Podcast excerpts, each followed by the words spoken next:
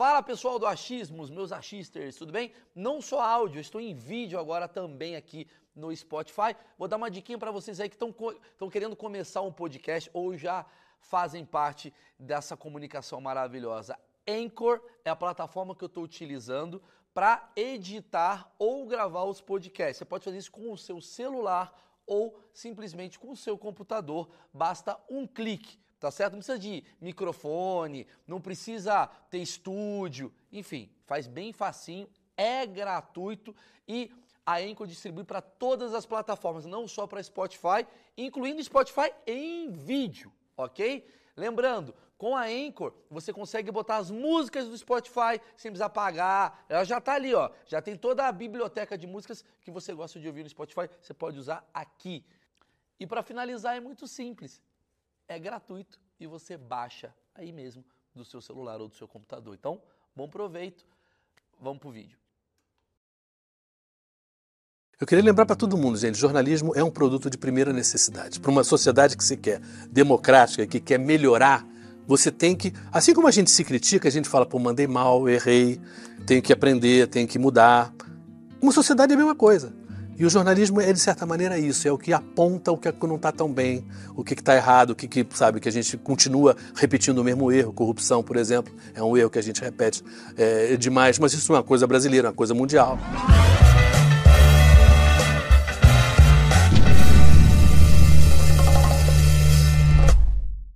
Senhoras e senhores, esse sim é um dos achismos mais esperados de todos os tempos. Eu vou falar por quê. Faz tempo que eu queria fazer um achismo jornalista. Legal. Só que agora eu tenho um dos melhores, que é. já passou pelo jornalismo. Vou falar passou, mas assim, você continua jornalista, né? Sim, sim. Sempre sim. jornalista. Sempre jornalista. Uma vez jornalista, sempre jornalista. jornalista. Sei que você está se candidatando agora. É uma pessoa que não quer ficar em casa, né? Não, não quer curtir a aposentadoria, né? Tipo, é um neto que fala, por que, vovô? Por que entrar nisso, vovô?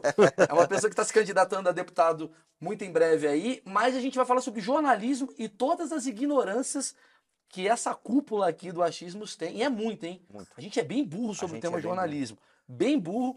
A gente vai falar sobre tudo. Ah, lembrando, você que está assistindo aí, dá uma olhada aqui na descrição do vídeo. Ah, essa parte está chata, essa parte eu não quero saber. Você consegue é, escolher a parte que você necessita. Vamos botar assim? É, a pessoa, a pessoa quer ver ah, sobre as guerras. Ela já é. quer Quero saber fofoca do Michael Jordan. Eu sei que você veio para isso. É, entendeu? A gente não faz canal de corte, a gente vai para cá a direto. A gente já vai direto pro Tá bom? Antes eu queria agradecer o meu patrocinador, que sem ele eu não estaria aqui. As pessoas falam, nossa, Maurício, mas patrocínio? Sim, porque você não me dá dinheiro. Então o patrocinador faz essa missão. Eu queria agradecer a Insider, camisas que a gente está usando. E Marcos do Show vai gostar muito dessa camisa, sabe por quê? Porque a camiseta, o show, que é o seguinte, você que vive guerra, aquela coisa toda, você pega a camiseta, põe ela desamassa, ela tem tecnologia. É. Pronta, na hora, e mais do que isso. Cara, ela não desbota, tem essa parada, né? hum. né? Essa do Maurício aí, ele já lavou umas 10 vezes. Não dá CC, que Não dá CC, também. exatamente. Opa, parece que sempre tá nova, né? E agora tá com um negócio de uma coleção completa, né? Feminino, masculino, short, esporte. Então, tem vários podcasts. Eu tenho aqui o meu cupom de desconto, Maurício12, aqui na descrição. E vou presentear o meu convidado, que ele vai estar tá fazendo campanha, vai beijar criança, comer pastel. Tá aqui. valeu, obrigado. Já mostra a camisa pra galera aí, né? Porque tem vários modelos. Você pegou desamassada. Aqui, ó. Ó, ó.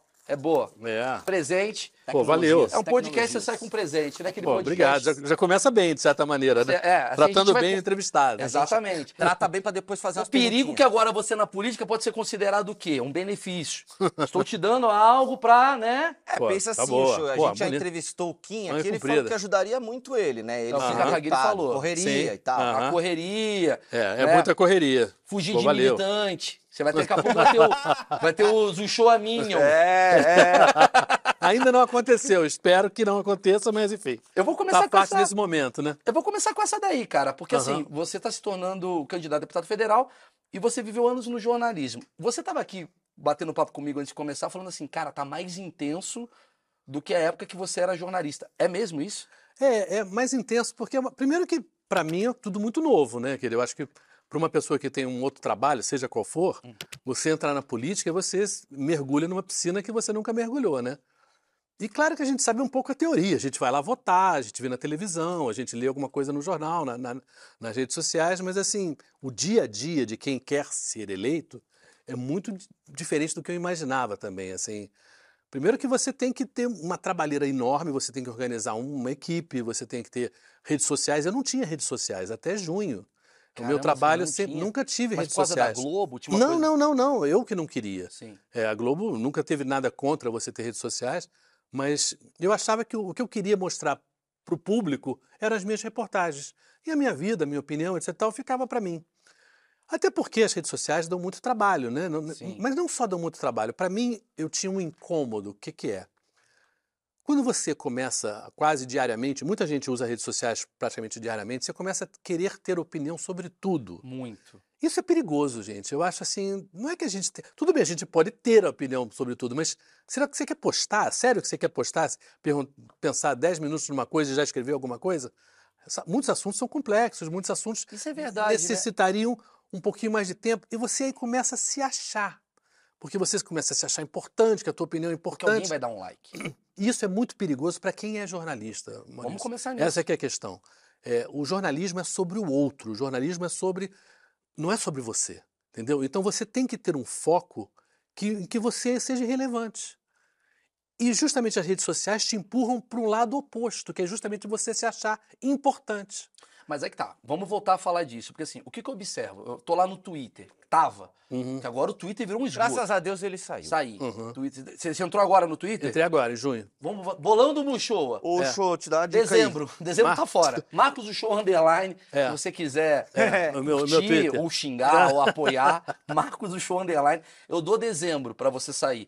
Porque o que, que, eu- que que eu vejo do Twitter? O Twitter, ele virou um lugar, ele era muito querido. Porque tava o povão. Tava Uhum. eu, fazia minha piada, aí entrava É. o Betinho, sacaneava. Quando entrou o jornalista, eu senti que teve uma coisa meio de ego. Sim. O jornalista, ele acha, na minha opinião, achismo, burrice minha, ele acha que ele precisa dar a opinião dele o tempo todo. Porque talvez tenha essa coisa, até, até uma coisa do tipo, o jornalista, como ele tá perto do furo, ele tá perto da coisa toda, ele precisa passar. Só que às vezes eu acho que tem uma confusão do que opinião pessoal, do que opinião de Sim. verdade. E eu queria saber a sua opinião sobre essa opinião. É, o jornalista, você acha que ele tem esse ego, assim, do tipo, puta, eu sei mais do que todo mundo, eu preciso passar isso pra frente? O que, que você vê dos seus colegas ao redor aí? Olha, eu acho que tem duas coisas, que tem, tem várias, mas mas vamos pegar o, o- talvez o ponto que seja mais é, preciso em relação ao que você perguntou, que é a questão da vaidade. A vaidade é um problema humano, né? Eu acho que as redes sociais é, aumentaram isso na medida que tudo que a minha opinião aqui, se a gente estivesse junto, era só de nós sete aqui que ouviria essa opinião. Na rede social você passa a ter o mundo podendo ouvir a tua opinião. Então isso já te empurra para esse lado da vaidade. Aí você pega um Instagram que você não simplesmente fala da tua opinião, mas você se mostra e você posta, você começa também com o negócio da foto e da imagem, você começa já a exacerbar o lado da vaidade da beleza, né? De, ou do status, né? De com quem você está e Conquista. onde você está, e qual restaurante, qual país que você foi. Então você começa a empurrar a pessoa para um lado em que ela cada vez mais o foco da vida dela é ela, É, temos Quer dizer, onde eu vou me mostrar? Que é o ego. que é o ego, que é o ego. Isso eu acho que já é ruim para qualquer pessoa, ponto. Mas para o jornalista é a- talvez a profissão pior. Porque o jornalismo é exatamente você contar dos outros, contar a realidade, falar o... E aí você precisa é, deixar a tua opinião meio em casa, meio na, numa É, gaveta. porque o que eu tô falando com você é exatamente isso. Assim, acho que com o advento das redes sociais nunca teve tanta desmoralização do jornalista. Será que a culpa também não tem a ver com isso? Do tipo, antigamente era o Marcos do Show, eu via você no Jornal Nacional, Aham. dando uma notícia sobre, sei lá, o Papa, sobre o Obama, sobre Aham. o Michael Jordan, que seja. Agora você tá ali num debate público, meio que jogando uma, uma, uma situação que você não tá envolvido, mas você quer dar sua opinião. Rola um estranhamento da galera, né? Você acha que o jornalista ele deixa de ser imparcial uma vez que ele tá usando muito a rede social? Essa que é a pergunta. Olha, eu acho que ele fica muito vulnerável a críticas desse tipo, entendeu? Porque o que eu acho a diferença, e também tem, tem a ver se a gente avançando um pouquinho, atropelando um pouquinho essa. Eu saí da, da Globo um pouco por causa disso. Porque o jornalismo que eu acredito é o jornalismo de você ir no lugar, falar com a pessoa e mostrar a situação. Por quê? Se eu estou no Iraque fazendo a guerra, se eu estou na Síria fazendo a guerra, se eu estou fazendo o tsunami, se eu estou fazendo o Papa, se eu estou fazendo a Olimpíada, eu estou lá. Então, se eu estou falando de alguma coisa, eu tenho uma A credibilidade propriedade. que a pessoa que está me esculhambando, desculpa, mas você não tem. Eu estava lá, eu falei com as pessoas, entendeu? Então, quando eu falo com digamos assim, eu estou por um partido de esquerda, PSB, mas quando eu falo que Cuba é horrível, tem um lado da esquerda que não gosta. Mas eu fui a Cuba, eu conversei com os cubanos, eu estive lá. Então, uma coisa é a Cuba ideal da Revolução, dos primeiros 30 anos, da, da melhora absurda na saúde, na educação, tudo isso é real. Mas a Cuba de hoje é uma Cuba que persegue gay, é uma Cuba que, que é uma ditadura, é uma Cuba que persegue é autoritária, é uma coisa que não é democrática. Sim. Eu sou a favor da democracia. Então, eu não sou a favor da democracia contra os inimigos e, e aí esqueço os amiguinhos. Não, desculpa. Democracia é para todo mundo. Porque isso daí seria parcial. Aí, é, aí- aí seria injusto, entendeu? Eu acho que é talvez a noção mais principal do jornalismo. É claro que o jornalismo jamais será justo no sentido de que não existe jornalismo no sentido químico, né? Agora, porque a, a pergunta que eu fizer a você, as, as perguntas que eu fizer a você numa entrevista, já mostram, de certa maneira, quem eu sou, os meus valores. Agora, eu vou tentar ser o mais imparcial possível em relação ao que, que é importante nessa entrevista.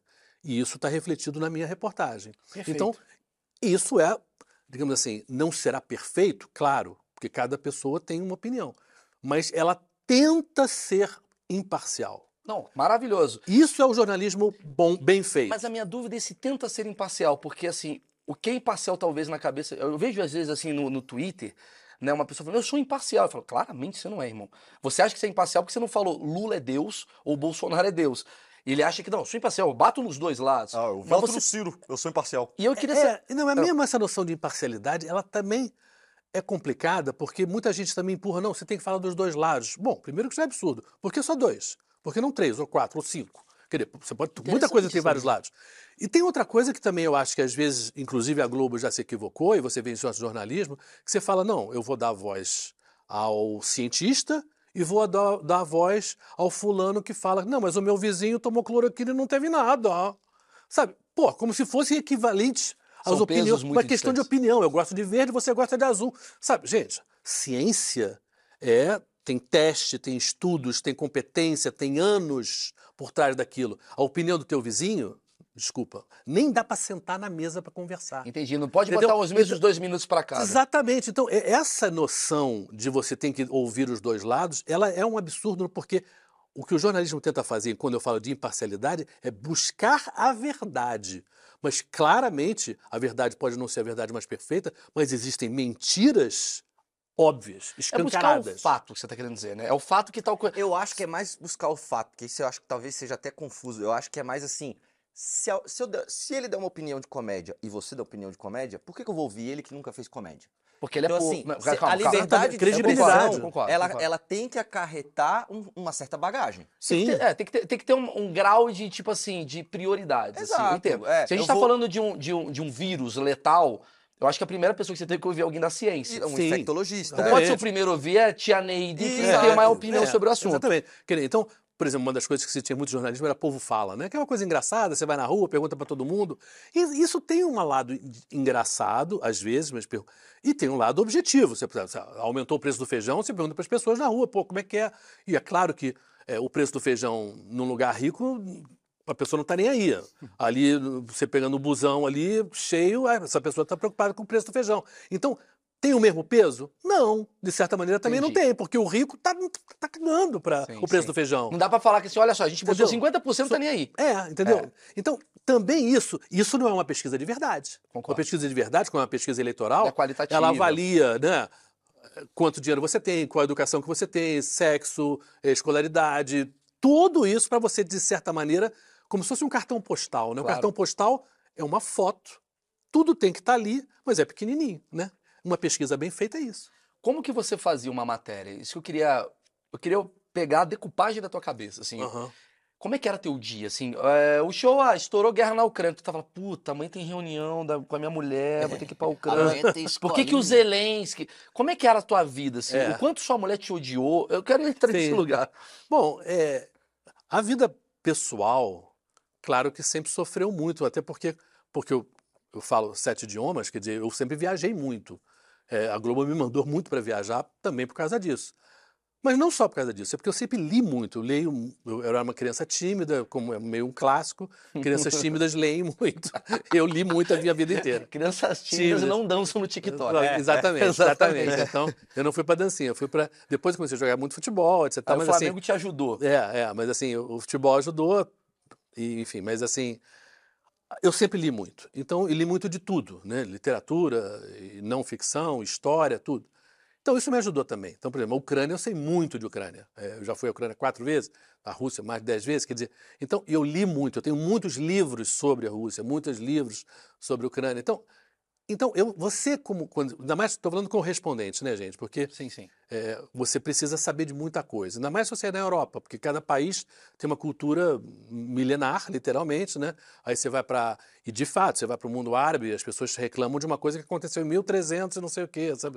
E, e é uma coisa real na cultura deles, entendeu? A Guerra da Bósnia, ah, pô, teve uma batalha em 1385 que os É. sérvios ainda esfregam na cara. Tão dos, puto ainda. sabe? É troço assim, uma coisa de louco. A gente não tem nem noção que o Caraca, nosso país não tem esse peso da história, né? Até porque a gente não aprende bem história. A gente- você pega a história do Brasil, É ainda é 1800 muito frente, maldada. assim, é, né? ah, Pedro Álvares Cabral, teve um tal de Tiradentes, e depois teve independência. Aí ah, é, a Princesa É, isso. Isabel, e aí Getúlio Vargas E e não meio que acabou. contraponto, né? É meio que uma história contra- contada e É, pronto, né? A É. gente não fala de escravidão, por A gente exemplo, não né? fala, né? É impressionante. Acabou a né? escravidão. É o país, o segundo país com mais negros do mundo, né? A gente só perde para a Nigéria. E a gente não fala de escravidão, né? E, e foi uma coisa que eu fui descobrir nos Estados Unidos. É, nos Estados Unidos tem tem um- era, pegava muito mal, uma certa época, você vender negros, é, pessoas escravizadas, que é o termo melhor, né? Em praça pública, eles começaram a inventar lojinhas. Então você vendia os- as pessoas escravizadas em lojinhas. E uma dessas lojinhas, que existe até hoje, se transformou no museu. Aí você pega, dos 12 milhões que sobreviveram, que chegaram nas Américas, quantos eram, vieram para o Brasil? 37%. É mais do que um em três. Aí o segundo colocado, o segundo país com mais, Jamaica, 7%. Quer dizer, a gente, entre o primeiro, a gente tem 37, o segundo tem 7. A gente nunca aprendeu isso na escola. Tipo, a gente A tá gente no não tem G4 noção e disso. eles estão Quer dizer, você, pre- rebaixados. você precisa buscar coisas extracurriculares para ter uma noção, noção da própria da nossa realidade. sociedade. Faz Quer dizer, sentido. porque eu diria que lá, o- o os três livros do Laurentino Gomes, né, Escravidão, Sim. são sensacionais. É 1888, né? É, ele tem esses outros, mas É. ele tem três Ah, sobre, escravidão. escravidão. Eu diria que é um livro que tinha que estar no currículo das escolas, Sim, entendeu? sim, você tem sim. que. Porque para você entender os nossos problemas de hoje, você não vai entender se você não souber o que é escravidão, o que, Isso que é mara- fica. Cara, faz sentido Entendeu? pra cacete isso, Claro, né? meu, Por que, é. que a gente é assim? Por que, que É, a gente é. claro. né, por- Esse autoritarismo, a nossa violência, Até nosso desrespeito. Até mesmo entender português que veio pra cá, porque a gente tem uma cultura muito portuguesa, você vai Sim. entender por que que... esse é, é muito legal, o Laurentino Gomes tem um livro que é o 1888, Uhum. que ele Uhum. fala uma coisa, não sei se foi nesse livro, eu acredito que sim, que ele fala alguma coisa que Portugal, se eu não me engano, foi é, Dom João, né? Uhum. Dom João foi o único cara que 1808. conseguiu enganar o Napoleão. Uhum. É, Napoleão fugiu. foi no cara. Napoleão conseguiu tudo. Dom João. A gente é criado, a gente é criado por um cara que enganou todo mundo. É. Então você começa a entender por que, que o nosso jeitinho. É, também tem isso, né? Essa Entender, coisa do. entender porque existe tanta favela, entender, do tipo, as pessoas não sabem o que, que, é, o que, que era aquilo antes da favela. sentido, né? faz sentido. Não, e está na raiz dos nossos problemas de violência, de política, de, de pobreza. Tudo tem isso aí, né? Então, isso é jornalismo também, entendeu? O jornalismo, eu Passado. acho que, quando você falou de como é que eu me preparo, eu acho que um, um preparo para qualquer cobertura grande tem que ter muita leitura. Bagagem. Tem que ter bagagem no passado que, e você tem que ser uma pessoa que esteja sempre bem Mas informada. você faz isso assim, vai ter. Ó, Sempre. mas, mas- mas, é, por exemplo, eu trabalhei no CQC. Eu não considero um jornalismo. Sim, sim. Porque a gente era. É, sim, era uma comédia também. Era uma comédia, mas a gente sempre pegava, eu sempre falava isso. Não, você é jornalista, eu não sou jornalista. Eu ia lá, pegava um fato que o Showa pegava, a gente meio que né, Fazia dava um, piada É, e, zoava um resumão. É. A gente falava um resumo semanal tal.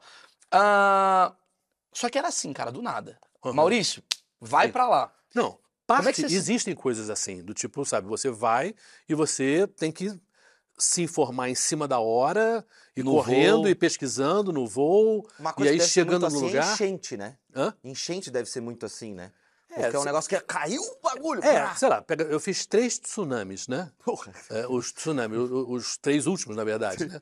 que são os grandes, né? Indonésia. O da Indonésia, do Sri Lanka, foram 14 países, foi 2004, né? Foi logo depois do Natal, 250 mil mortos. Meu Deus. E você chegar e ver aquela dezenas de corpos e, e, e, sabe, caminhões lotados de corpos e terreiros lotados de, e as pessoas afogadas elas ficam monstruosas também. Então e tem, era verão, então tem o cheiro também dos corpos. É um troço assim muito barra pesada.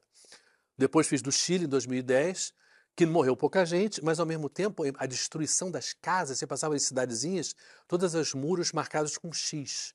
Então, casas que não eram, é, não eram mais seguras para se viver. Hum. Então, você imagina um casal de idosos que morou lá a vida inteira, que a essa altura não tem dinheiro para construir sua casa mais. Com X na casa. Morando no, no quintal e a casa não vai poder continuar. É uma tragédia. Mas para o mundo, como não é um número de mortos, não parece uma tragédia.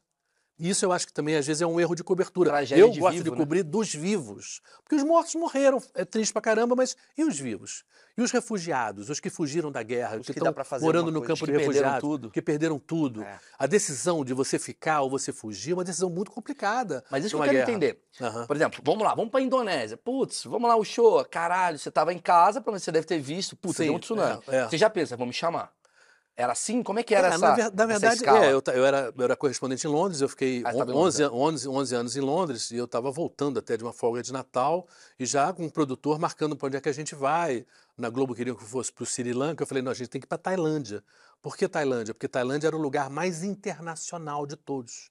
Tinha muita gente de férias lá, porque, né, que era um lugar, Sim. uma praia super famosa, tinha muita gente que fugia do inverno na, na, na, na Europa para passar né, o Natal na praia, né, no, no verãozão. Aí tem aquela praia do Leonardo DiCaprio lá, inclusive. É, é, é. E, e, aquele, foi feito um filme exatamente é. para essa região que chama Kaolack, que é, um, é. como se fosse uma Fifth enorme... Island, né? É, é, é, isso é outro lugar, mas o é, sim. Kaolack foi o lugar onde o, o tsunami era um monte de resorts, um do lado do outro, e o tsunami foi em torno de 10 horas da manhã, que é aquela hora que você, a criança está pegando sol, porque ainda não é um sol muito forte, é o pessoal do café da manhã. Então, olha, Olha, um horror, de um horror, de um horror, de um horror. E gente do mundo todo. Mas teve uma história Era que, que o mar todo. recuou inacreditavelmente, Hã? né? Não Hã? teve uma história assim que o mar recuou inacreditavelmente? Sim, sim, assim? sim, sim. Até teve uma garota é, inglesa, até uma britânica, que salvou muita gente. Porque ela, porque ela tinha dado na escola. Ela era uma menina de 10 anos. Ela tinha dado na escola o que, que era um tsunami. E e a, quando o mar recuou, ela começou a gritar para as pessoas fugirem. Caraca. E ninguém Isso no hotel dela. Assim? Mas muita gente em outros hotéis entraram mar adentro porque os peixinhos estavam se debatendo para mostrar, sabe? Olha, então. Nem se ligaram. Olha, vamos lá. Exatamente. O que, que é informação, o que, que é educação, sim, sim, o que, que são coisas fake news, como fake news também, como é, atrapalha. Tu chega, por exemplo, então, tu chega na Indonésia, eu tô dando Indonésia como é, exemplo. Eu tô dando um exemplo, querido, eu tô falando o seguinte, é. a dificuldade que é. Sim, sim. Você chega, mas você chega e chega a imprensa do mundo todo, né? Então, por exemplo, na hora de sair do avião, eu falei para o Sérgio Guilch, o cinegrafista estava comigo, eu falei, você pega tudo, eu vou sair correndo na frente por quê?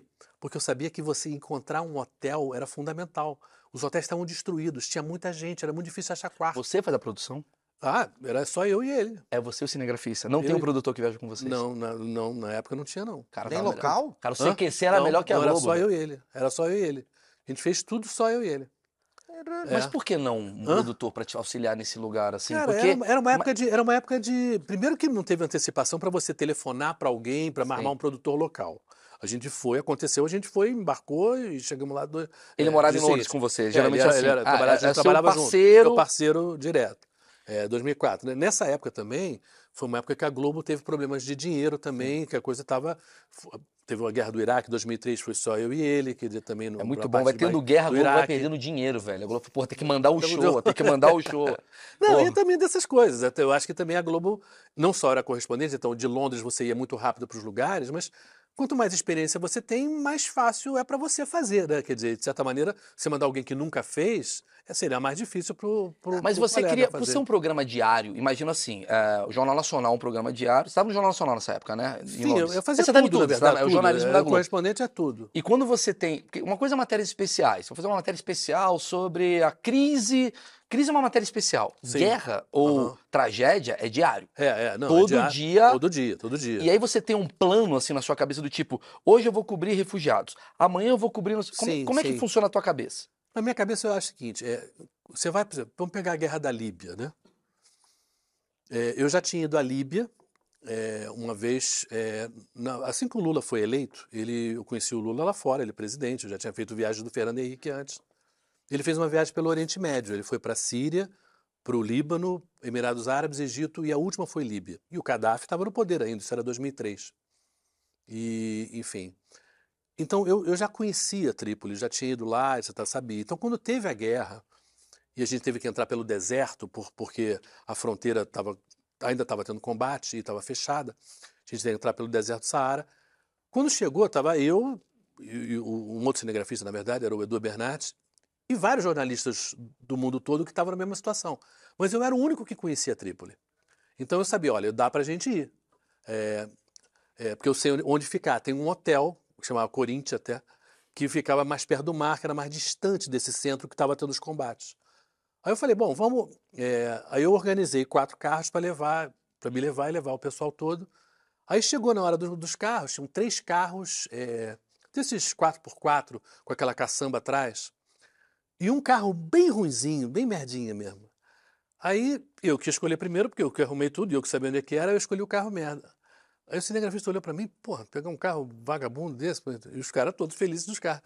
Aí eu falei, olha, os rebeldes usam que carros?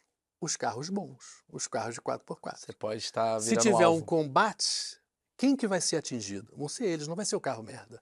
E eles vão ter que me esperar, porque eu que sei onde é que é, entendeu?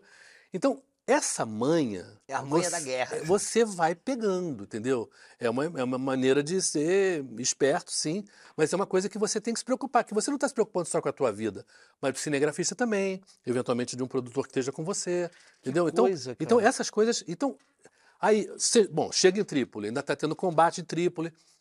Aí você tem que pensar uma sequência. Porque um dos problemas da guerra é que não tem cartão de crédito, gente. Não tem cartão de crédito. Você tem que andar com dinheiro.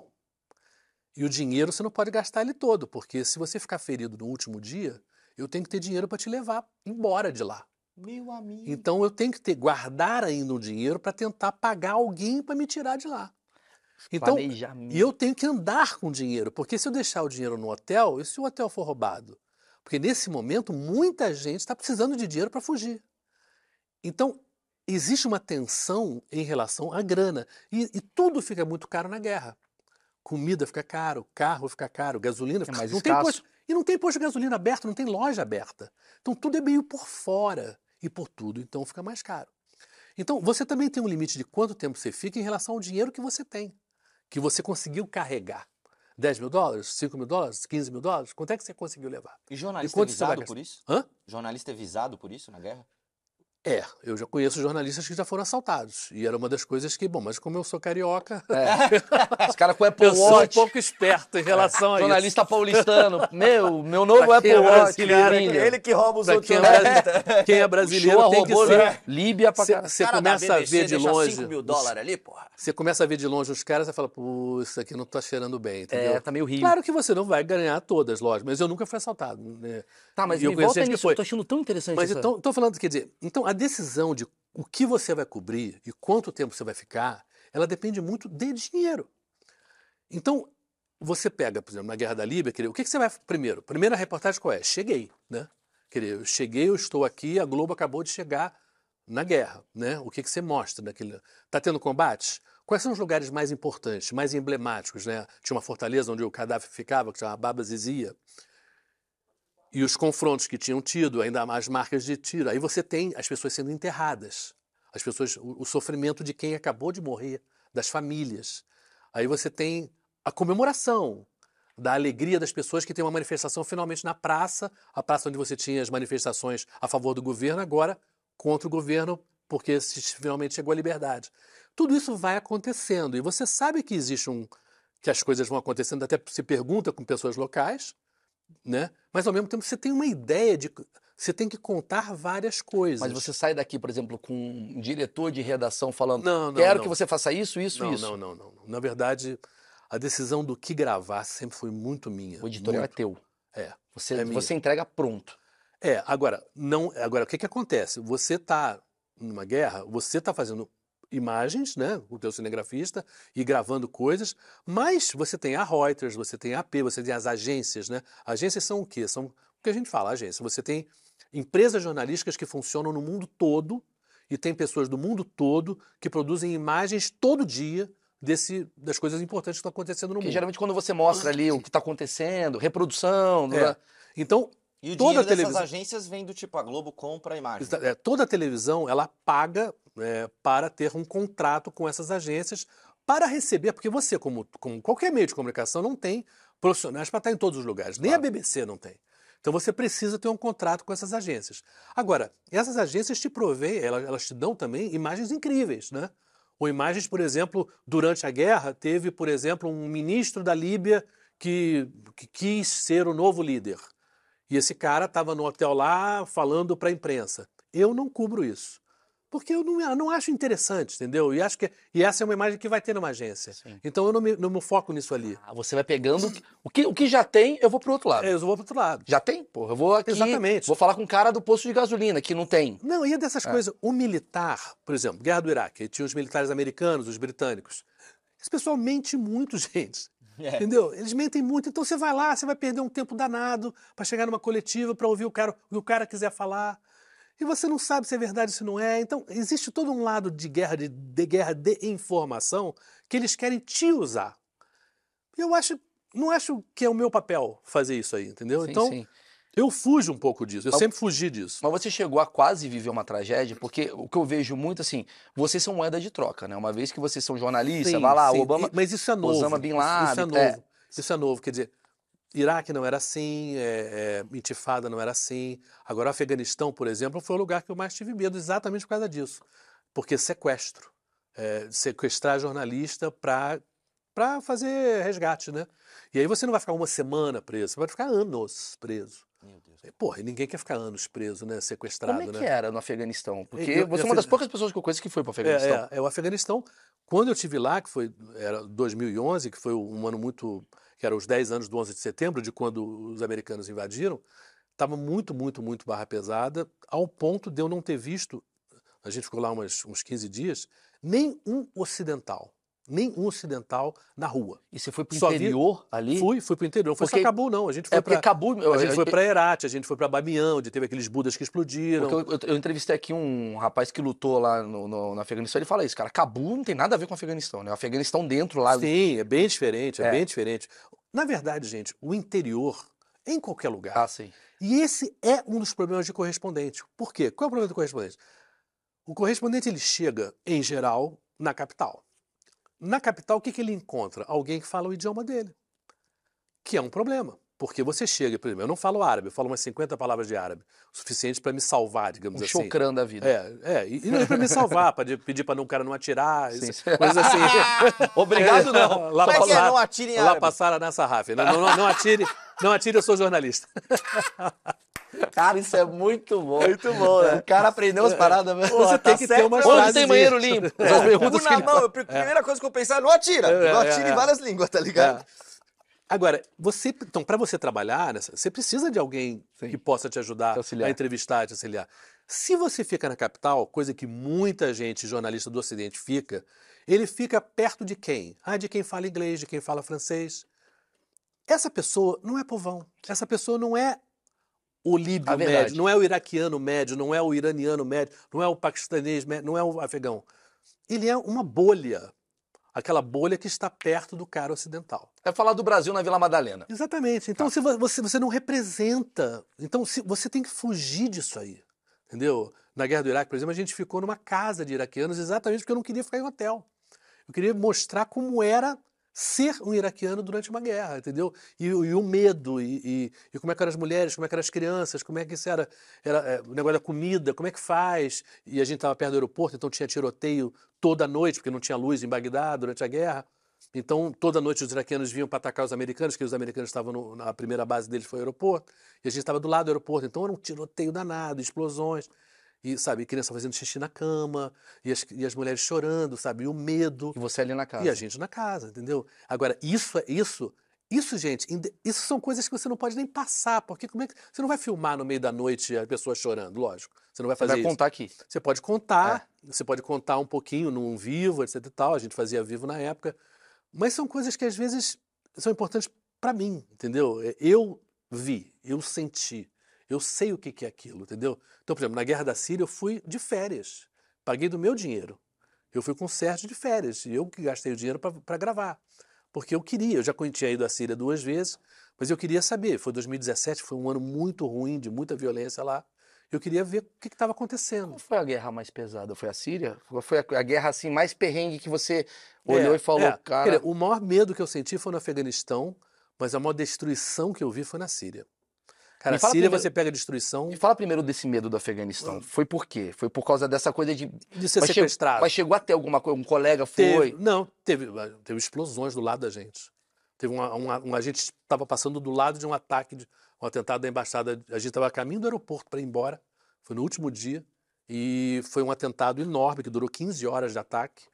é, à embaixada americana e a gente chegou na hora. A gente estava passando na hora que aconteceu. E é um susto danado, porque, gente, a gente. Todo, o brasileiro, de uma maneira geral, é, sabe o que é tiro, né? Lamentavelmente, ainda mais as pessoas mais, mais humildes que né, sofrem isso, né? De, nesses lugares de operação policial e tráfico e milícia, no caso do Rio. Mas bomba é outra coisa. É muito mais assustador. Porque Muito. é, uma, é, uma, é uma- é um Porque porrão, o som né? é muito maior É. e, é muito mais perigoso. Sim, sim, muito sim. mais Pode perigoso. pegar É, fragmentos. é, tal. uma bala tem um endereço. Uma bomba é uma quem interessar possa. Qual o entendeu? tamanho da, da É um distância? troço Qual a distância que você tava dessa bomba? Que curiosidade Ah, aqui. Cara, a gente devia estar uns du- cento e poucos metros. Daqui aqui. ali, quase. É, né? É do outro lado da rua, coisa Sim, assim. sim, mas é. É uma coisa assim, é muito assustadora, assim. E ali você. sabe? Mas você não pensa em desistir assim, fala, pô, vou sair fora, vou voltar. Não, a gente fugiu, a gente Não, pô, mas você fugiu. tô vou falando assim. voltar do Afega... vou sair do Afeganistão. Não, a gente estava até no. Era, era o Ah, no último dia dia, é mesmo, até porque o dinheiro tinha acabado. É, isso Aquele só. negócio do dinheiro tinha acabado. Então, agora, então, em termos de medo, foi. Agora, em termos de destruição, não teve nada que nem a Síria. Cara, tenho, tenho fotos assim chocantes, assim, parece Hiroshima. Sabe? Bairros inteiros Os caras não tinham endereço pra nada, né? Os caras sentavam o pau mesmo. É, aí você vê aí, você vê aí, vamos avançar para um outro lado, né? A Rússia do Vladimir Putin entra na guerra da Síria em 2015. Isso era 2017. E o Bashar al-Assad estava perdendo e a Rússia salva ele. E salva ele usando toda a tecnologia militar e a força militar dos russos têm. E eles, uma das coisas que eles faziam era bombardear hospital. Bombardear hospital. Bombardear clínica, onde as pessoas estavam sendo tratadas. Isso é coisa de arrombado. Isso é uma coisa que você não, não- nunca existiu em guerra. E eles, e o Vladimir Putin e os russos fazem, faziam isso na Síria e estão fazendo agora isso na Ucrânia também. Agora, isso era 2017. O que, que teve em 2018? A Copa onde? Na Rússia. E a gente estava lá na Rússia. É. Eu estava na Rússia, fazendo a cobrindo a Copa. E meio enojado, me sentindo assim, como é possível que o mundo seja tão imoral para fazer um evento de festa, que é um evento de esportes, na casa de um sujeito que bombardeia o hospital? E você vê o nível de corrupção de todos, de certa maneira, É. porque deveria existir uma indignação de todos. Você fala, não, não, não, não, pera, o meu time não vai jogar aí não, Não, desculpa, mas lá não vai não. Você me deu E não um- teve. Não teve ninguém que falou isso. Nenhum país, nenhum time aventou a possibilidade de não participar ou de tentar fazer uma coisa. Não, não vamos, não vamos Até ter Estados Copa lá. Unidos jogou a Copa, né? To- Foi todo, todo, mundo todo jogou. mundo jogou todo a mundo Copa. jogou. Os Estados Unidos não foi nessa Copa. Não foi? Não, 2018 eles não se classificaram. Você não sabe Mas. Talvez seria ali que talvez poderia ter dado uma Você ruptura. torce pro Botafogo, cara. Irmão, É. Botafogo, quem torce Botafogo é torcedor. Ô, ô Xô, você me deu um gancho aqui, que o Maurício vai, vai, vai lembrar bem, e o Careca que me lembrou, que quem deu furo, né, furo, mas as primeiras notícias dessa guerra foi um, Instagram de fofoca, né? Uhum. O que, que você acha da, da? Ucrânia? É. É. Chegou primeiro Não, pra gente, peraí, pro calma, brasileiro? Furo de, de guerra, assim. A guerra foi. Não, foi, os- É porque eu acho onde assim. a gente se informou, Eu, cara. eu vou, eu vou dar meu achismo aqui. É. É. que, na verdade, hoje a velocidade tá diferente da velocidade da época dele. Porque hoje a velocidade é: tem um cara que tem um Instagram, Sim. ele faz um vídeo. Sim, É. Quem acordou e aí, viu isso primeiro, Mas aí é. a Globo teria que se adaptar a isso já há muito tempo. Não, Ela bem. teria que estar. Mas assim, de verdade, querido. Primeiro, eu, eu fui à Ucrânia, por exemplo, 10 anos, exatamente 10 anos atrás, eu estava na Ucrânia. Passei um mês na Ucrânia, que foi a Eurocopa, Campeonato Europeu de Seleções. Era Polônia e Ucrânia. Eu comecei na Polônia, depois fui para a Ucrânia e rodei tudo aquilo ali. Donetsk, Kharkiv, Lviv, Kiev. É, fomos tudo quanto esses lugares, o interior. Então conheço bem. Uma guerra, quando começa, ela começa num lugar, você pode estar em outro. Como é que você vai saber o que está acontecendo? Você, você teria que ter um volume, uma quantidade de jornalistas cobrindo. E, primeiro, a gente está no Brasil. A Ucrânia, para a gente, representa o quê na prática? Quer dizer, então, você, como meio de comunicação, você, como chefe de um jornalismo, você fala, pô, vou mandar uma equipe. E no caso da Globo, nem foi uma equipe, porque Globo- o chefe da Globo É, hoje, ele já era na minha época também, ele não, não quer que se, ninguém se arrisque, ninguém se arrisque, coisa que eu não concordo. Até por isso que eu fui de férias para a Síria, porque ele não, não, deixava eu ir. Mas é, eu acho assim. Então não tinha uma equipe da Globo lá. Teve da Bandeirantes, teve de outros canais, mas assim, mas, mas não teve. Não, mas o que ele está falando é o seguinte: é, hoje em dia todo mundo se torna jornalista. É, o mais ou menos, gente. Eu é, acho isso uma mentira. É, vamos bater esse papo. Dizer, é. é o seguinte: informação não é jornalismo, tá? Então, se você vê alguém ser atropelado lá e você filma, você tá realmente você tem uma informação. A pessoa foi atropelada. Mas o que é jornalismo? É você investigou? Você sabe quem é a pessoa? Você perguntou? Você foi na delegacia quando aconteceu? Uma reportagem sobre o que aconteceu, ela demanda um conhecimento que vai além de você simplesmente postar alguma coisa. Olha, teve uma bomba aqui. Quer um, jornalismo, um jornalista bom até é mais preparado para saber, bom, sim, mas aonde caiu a bomba? Quantos foram feridos? Você simplesmente postar uma coisinha, começou a guerra. Então, mas você, você... Tem um valor? Tem um valor, mas isso não é jornalismo. Isso é informação. Tudo é bem, diferente. mas aí, além disso, eu acho que hoje a gente está vivendo a, a, coisa do clique. Né? O, o clique é mais importante do que, às vezes, a informação.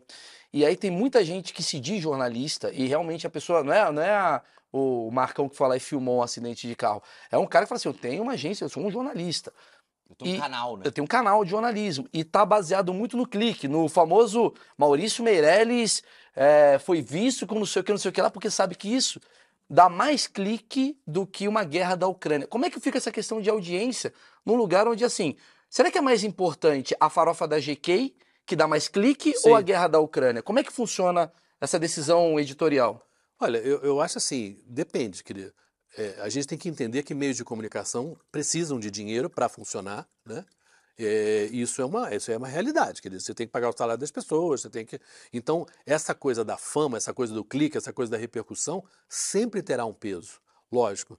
Mas a médio prazo, eu diria que para a sociedade você perde credibilidade, porque se você vai atrás da GK e não vai atrás da Ucrânia, daqui a pouco você vai ser visto como que jornal é teu? Que, que, que, canal é o seu? O que, que você cobre do mundo? Qual é a tua relevância? Porque, afinal de contas, a farofa da GK, se existir ou se não existir, não muda nada para a vida de ninguém. Né? A Ucrânia muda, porque o preço da gasolina hoje tem a ver com a guerra Ucrânia e Rússia. Então você tem que explicar isso para as pessoas. Olha, a Ucrânia está longe para caramba, a farofa está mais perto, é verdade. Só que aquilo ali está afetando o teu dia a dia de uma maneira que a farofa não está. Que vai afetar Entendeu? a farofa. Exatamente. Vai afetar o teu custo da farofa. Entendeu? Então, quer dizer, isso, então, você definir o quanto do teu meio de comunicação que você vai atender a esse lado mais, digamos assim, de entretenimento, ou mais de sensacionalismo, ou mais de fofoca, você pode usar o termo que você quiser, mas você tem que ter um pé na realidade, nas coisas sérias, né? Até porque quando a coisa acontece gravemente, você pega uma pandemia, né? E você pega um governo federal, como o Bolsonaro, que é negacionista, anti-ciência, anti-vacina, aquelas coisas absurdas, você tem que ter meios de comunicação que falem, não, eles pararam de divulgar o número de mortos. Aí foi um pool né, de meios de comunicação que fizeram um trabalho para avisar para a sociedade, olha, isso é perigoso sim, isso está matando mesmo, sabe? A vacina é importante, o que está acontecendo? Isso é um meio de comunicação sério. E até pessoas que, de repente, naquele momento, ou de uma maneira geral, estão mais ligadas no Instagram, no, nessa hora, Aí elas vão ver a Globo. Vocês... Nessa hora elas vão ver um jornal Sim, com credibilidade. Vocês não têm medo de serem usados também? Porque muita gente pode utilizar vocês, como vocês são a, a gente, vocês são viciados na informação, no fato, na averiguação. Será que não existe muita cortina de fumaça que as pessoas queriam sabendo? Ó, oh, vou fazer aqui um barulho aqui, ó.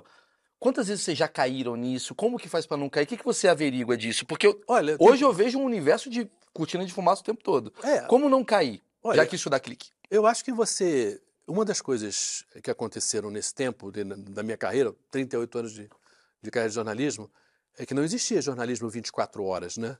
Era até uma vantagem, é na verdade, news, né? você ia fazer uma reportagem, sei lá, na Ucrânia, você gravava, você tinha um satélite para mandar as imagens para o Brasil, a tua reportagem para o Brasil, sei lá, 9 horas da noite, que dava 4, 4 horas da tarde aqui, e você depois ia jantar.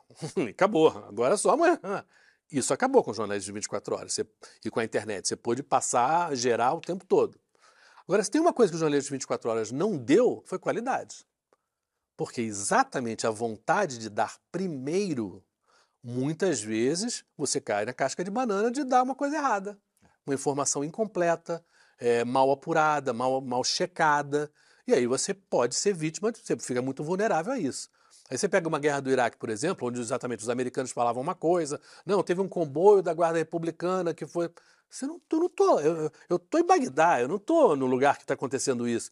Eu tenho que dizer que, segundo os americanos, eles divulgaram isso, porque depois Puxou a- se soube que era mentira. Sim, sim, eu, eu tô te falando E você disso. fica vulnerável, mas você não vai falar? Então, mas é- essa que é a dúvida. Aonde o jornalismo atrapalha? Porque assim, eu entrevistei aqui o delegado do caso Marielle. Sim. E ele falou uma coisa assim, falou, cara, como a imprensa atrapalhou Uma investigação. a investigação.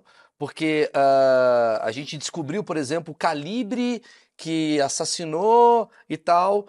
E, Foi cara, o lote da bala. O lote da bala. é o lote. Lote da Descobri, ah, bala. O lote da bala Sim, do assassinato Que era dela. federal, não sei o quê. Isso, tava ali escondido, porra, é uma investigação que a gente tá fazendo. Alguém vazou essa informação para uma TV Globo da Vida. Espalharam aí essa informação e todo mundo que tem esse lote esconde as armas. Sim. Isso acaba atrapalhando uma investigação. Como é Sim. que fica essa ética? Olha, eu acho que isso é uma culpa nossa, quer dizer, nossa, como eu falo, da sociedade. Quer dizer, ou a sociedade decide, através da política e através do judiciário, que não se pode fazer certas coisas, não se pode vazar certas coisas, apesar de você ter, apesar de você ter um amigo policial que passou para você, mas certas coisas você não pode fazer porque você está trabalhando na investigação. Qual é o limite disso? Qual o Porque- limite do jornalismo? os- né? você pode pegar um jornalista que fala, não, uma liberdade de imprensa, liberdade de imprensa, sim, mas, por exemplo, eu me lembro, eh, eu morava em Londres quando teve aqueles atentados terroristas no, no metrô. Né?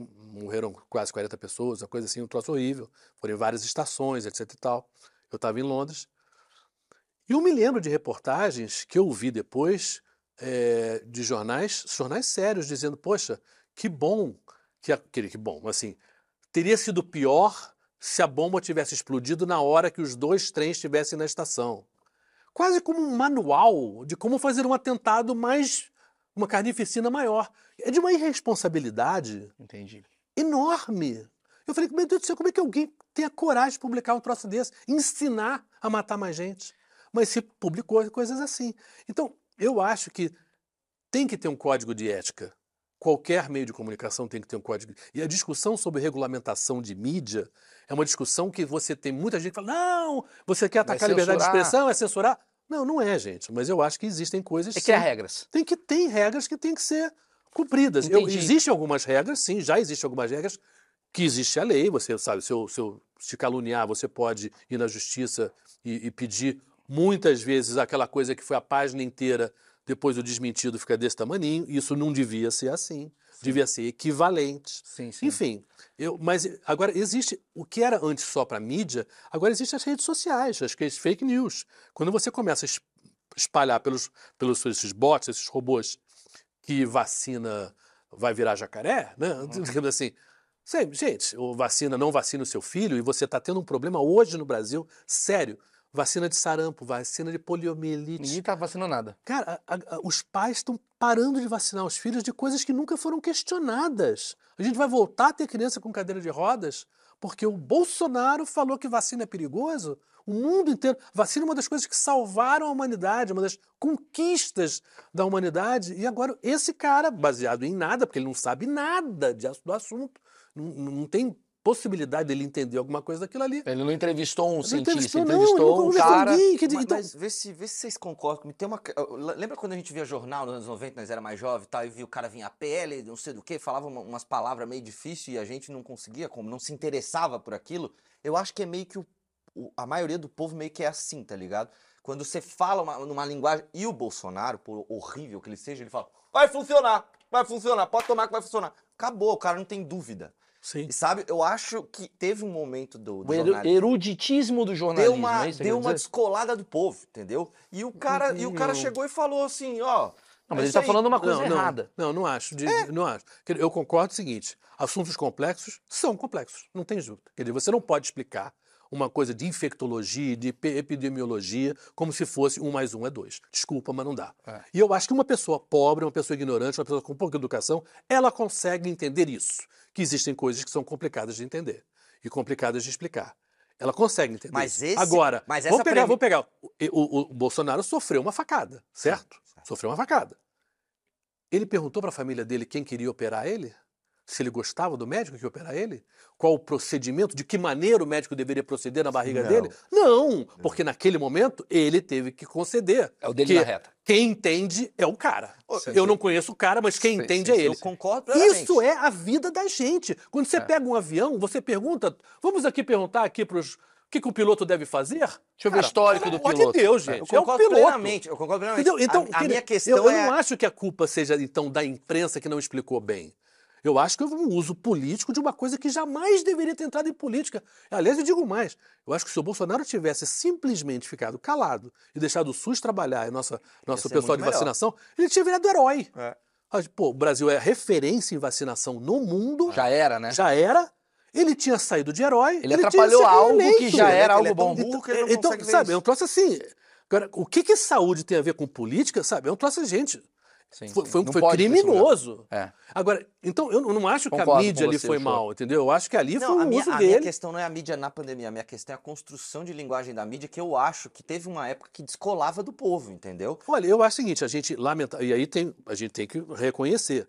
Nós somos um país com muita gente pobre, Sim. nós temos um sistema educacional muito elitista, onde de fato as escolas foram empurradas. Eu, eu estudei escola pública, numa época que a escola pública era boa, você tinha que fazer concurso para entrar na escola pública. E isso foi sendo destruído pela ditadura lá atrás, para empurrar a classe média para a escola paga.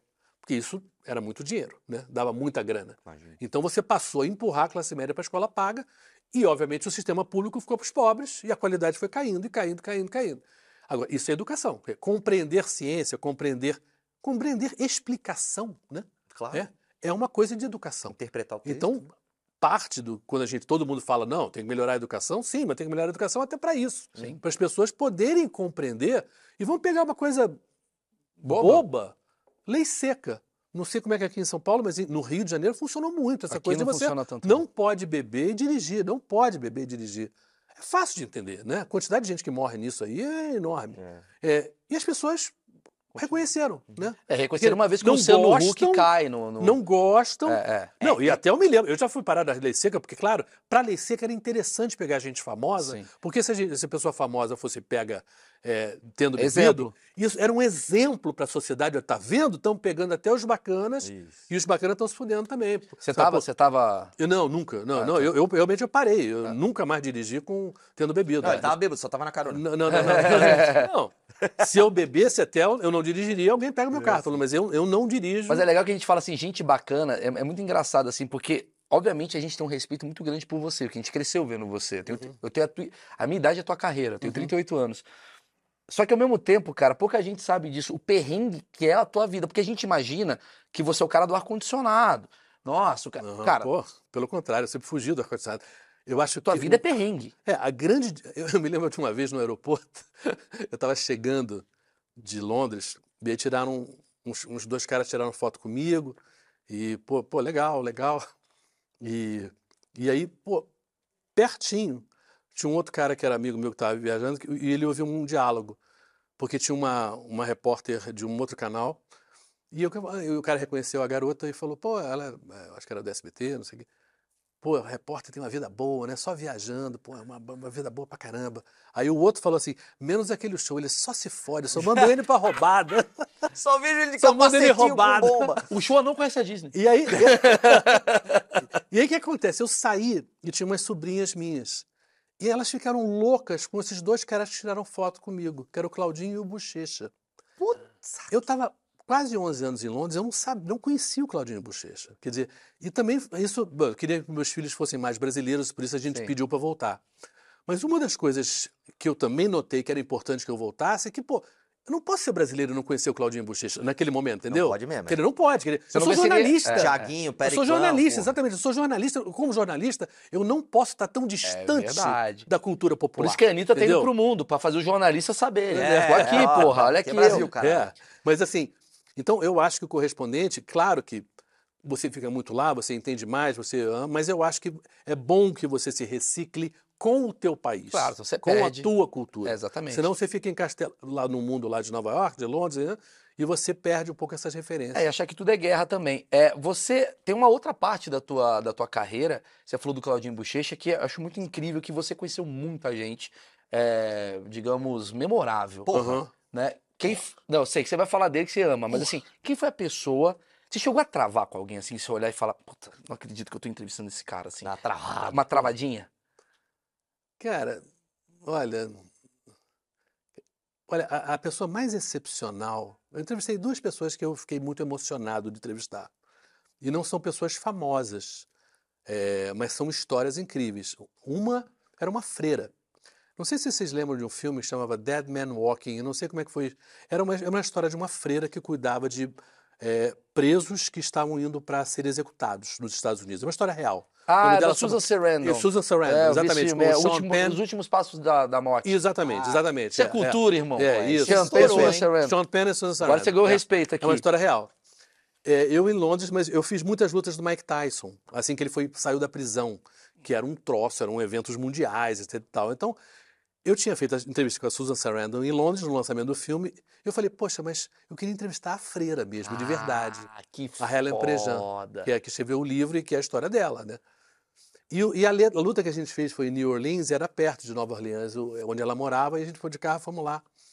Cara, uma, uma, uma, uma coroinha assim, baixinha, meio fortinho, cabelinho curtinho, a gente dava gargalhadas. A mulher era muito engraçada. Outra coisa que eu nunca imaginava uma freira ser muito engraçada. Muito menos num assunto como esse, né? Eu não imaginava que É, você é, fosse tão é. simpático também. É, é, bom, só mas pra é uma verdade. refer- Mas só pra dar uma referência, qual que era o assunto do filme? Só pra Não, é isso, É, é. o assunto era, era como lidar com pessoas que estavam indo morrer num sistema que, de uma maneira geral, matava pobres e negros, né? Nesses últimos momentos, e o filme é muito legal porque ele não, ele não tenta inocentar. O cara, o cara que estava preso era um, criminoso. era um criminoso, era um horrível, tinha matado um casal. Mas tem um lado era um humano. horrível. Mas você enxerga que a pessoa não é apenas o pior momento da pessoa, entendeu? Existe mais do que isso. E era muito, muito Esse bom filme filme. é foda. E, e a outra história, que assim, eu fiquei muito emocionado com ela, ela me deu um livro autografado, assim, foi uma pessoa assim que me marcou muito. E outra pessoa que me marcou foi uma história de um médico na Índia, chamado Dev Shetty. Esse cara, ele era um cardiologista normal, de sucesso, bem... E aí chamaram ele na casa dele de noite para atender uma pessoa. Ele falou, não, não, não, eu só no consultório. Não, atendo. não mas só no consultório. Pô, torraram tanto saco dele que ele foi. Quem era? A Madre Teresa de Calcutá. Ele foi o cardiologista dela nos últimos anos de vida dela. E transformou a vida dele. Porque. E a Madre Teresa de Calcutá tem um lado B que não é tão legal. Mas, assim, mas esse cara. Mas esse cara, ele fez uma coisa incrível, incrível, incrível. Ele fez. A maior neonatal de crianças com problemas de coração do mundo fica em Bangalore, nessa cidade da Índia. Sabe, é um troço assim, um ginásio, ginásio de leitozinhos de nenéns que nascem com problema. Ele tem uma coisa de centro cirúrgico que ele inventou como se fosse uma, uma linha de montagem. Então você bota o paciente, você corta, você faz isso, você faz isso. McDonald's. E aí, rapidinho, uma, uma operação que custava 50 mil dólares custa 5 lá. Uau. Do caralho. Tudo de frente para um verde, porque ele fala que o médico, a cirurgia, ela tem que ter um lado criativo. E com música, porque ele fala que você tem que ter, a cabeça do, do cirurgião tem que ter uma criatividade. Na entrada do hospital tem templo hindu, é, é, cristão, todas as religiões estão ali, budista. Ele, e ele fez hospitais pela Índia inteira, hospitais que custaram 5, 6 milhões de dólares, que não é nada para o hospital. Só tinha ar-condicionado no, no, na UTI e no pós-operatório. O resto não, era só janela. Por quê? Ele fala, o maior vetor de infecção hospitalar é ar-condicionado. Sim.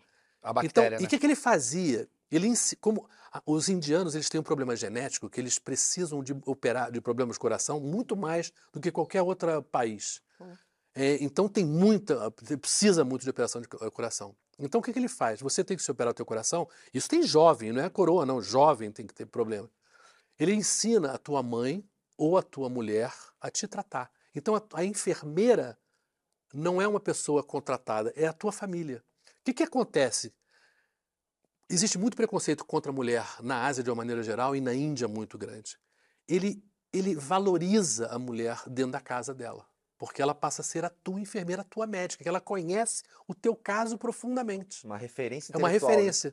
E, e é uma enfermeira para a tua vida inteira, é a tua médica para a vida inteira. Que louco isso. Então, ele cara. tinha tantas sacadas. Genial, né? Ele é um cara tão genial. E eu vi ele atendendo e ele cobrava para quem tinha dinheiro, era fazia de graça para quem não tinha. Cara, cara, assim, olha. Tem alguma história da vida desse cara? Tem um filme sobre ah, esse cara? Não sei, Por não que, que sei. não fizeram algo sobre É, esse não sei. cara? Eu fiz né? uma reportagem grande, fantástica, mas assim, muita coisa ficou de fora, muita Você coisa sabe que que a gente viu. agora tem uma galera indo assistir essa reportagem, né? Não é bom? Tomar. Qual o nome? Globoplay tá aí. Deve, deve chat. Deve Chat. Tá lá no, no, no YouTube essa reportagem? Não sei, porque a Globo não passava as coisas pro YouTube, Ah, cara, né? mas, As cara, coisas eram. Esse é o é. tipo de coisa que Não, pô, merece... mas na Globoplay deve ter essas reportagens. Deve ter. Talvez, talvez na Globoplay tenha. É. Isso foi 2013, eu acho que foi. Tem, porque eu já pesquisei coisa no Globoplay lá de Não, quero ver. Eu, eu tô curioso. É, E é é. interessante você estar falando disso, Aham. mas você entrevistou Michael Jordan. Sim, o Kelly, eu tenho umas coisas engraçadas. O Kelly Slater, né? É. O primeiro mundial que ele ganhou foi no Rio de Janeiro. Ele foi um campeão mundial. raiva de você nesse Então, e eu, eu que estava cobrindo. Eu sempre gostei muito de surf. É, e aí, e eu cabeludo e ele cabeludo. Então é engraçado. Se você for no Hoje em YouTube, dia. você acha eu ao vivo com ele, entrevistando ele, e ele falando, poxa, ele emocionado, falando, pô, ganhei assim, sa- sabe Deus se eu vou conseguir ganhar de novo. O cara ganhou 11 vezes. Ah, E ele esse foi o tava meio primeiro. humildão. Então é muito engraçado. Ele novinho, né? Ganhando o primeiro de 11, mas e achando que nunca mais ia ganhar. É tipo Schumacher no kart, é, né? é, é, é. Que louco, Então, cara. sabe, e aí, pô, o Michael Jordan, o Michael Phelps, o Usain Bolt, O que, que você Mike percebeu? Tyson, Você entrevistou os melhores. o, o Senna, O obviamente, Senna. né? Você Pelé. entrevistou os melhores de É, todas as áreas. todos. Você percebeu, agora eu tô indo pro lado psicológico, você percebeu alguma coisa parecida em cada um? Uma Cara, obsessão, uma coisa... É, o Que- que, que que você você- nota é que para você ser bom nesse nível, você tem que ser obcecado. É, né? Obcecado por ganhar. Isso tem um lado que não é tão legal, gente. Posso contar a minha A gente acha Eu isso, já né? falei isso, eu vou falar de novo, o pessoal não aguenta, mas eu falei isso. Quando eu assisti o arremesso final do Michael Jordan, que é incrível, tá na Uhum. Netflix, eu falei, cara, mostra a história do maior jogador de basquete de todos os tempos. Mas dá pra criar um novo especial chamado Pior Pai do Mundo.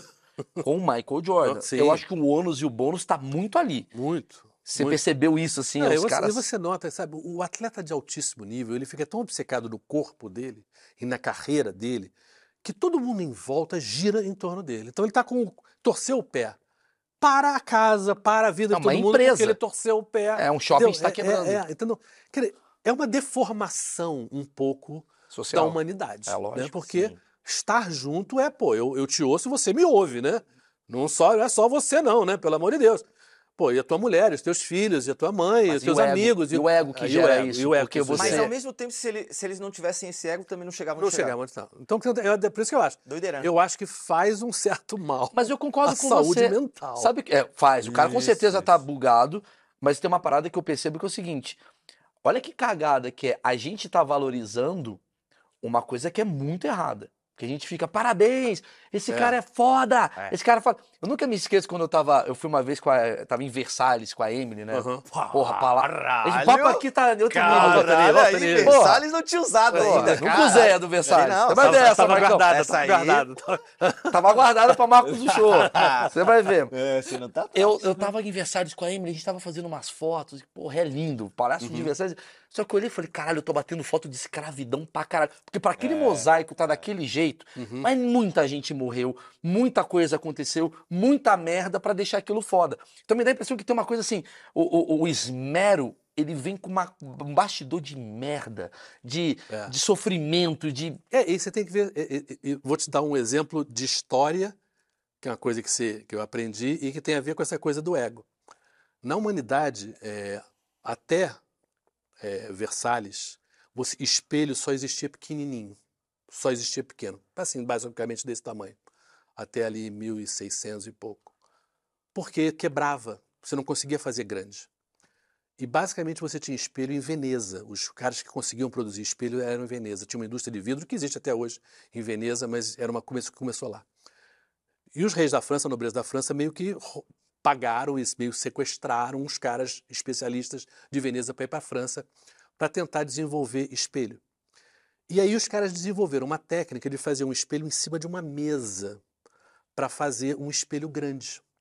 O Salão de Espelhos de Versalhes foi o primeiro lugar do mundo a pessoa conseguir se ver de corpo inteiro. Então você imagina como era aquele, aquele salão, é bem grande, né? Espelhos de todos os lados, né? Era uma época de vela, né? não tinha luz elétrica ainda, e era uma época de diamantes. Foi quando, foi quando os diamantes começaram a ser valorizados ali.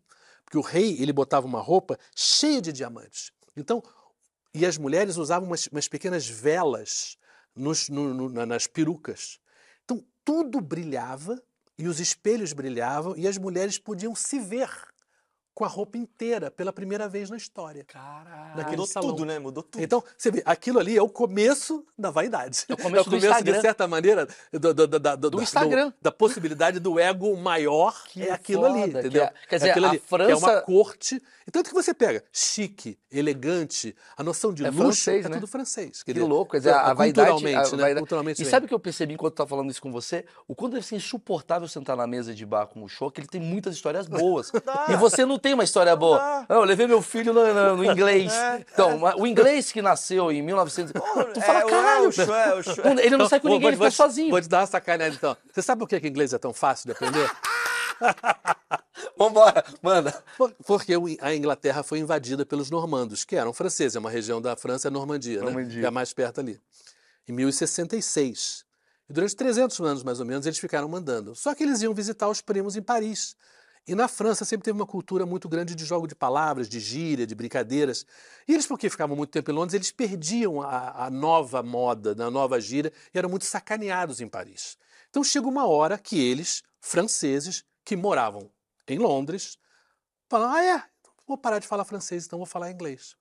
Quando eles querem aprender a falar inglês, porque naquele momento ali, eles, na corte, na Inglaterra, se falava francês, eles têm que aprender a falar inglês. Só que quem falava inglês aí na época? A nobreza já não fala. Não, a nobreza não era de inglesa. Então eles tiveram que aprender com o povão. E o povão falava o quê? Nós vai.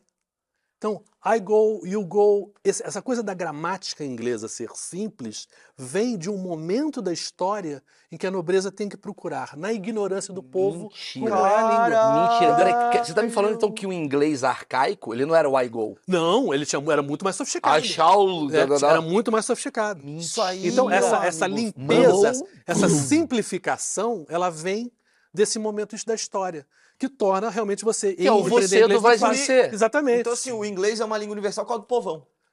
É, de certa maneira é, porque a gramática do inglês é muito mais Muito mais simples que o alemão, que É o do tá português, falando, do é- que o do russo. É como se a gente começasse a falar nós vai. É, exatamente. E aí é. o- a gente conquista povos pelo mundo e Mundo fala, e- nós vai, nós vai, nós vai, nós é, vai, virou. todo.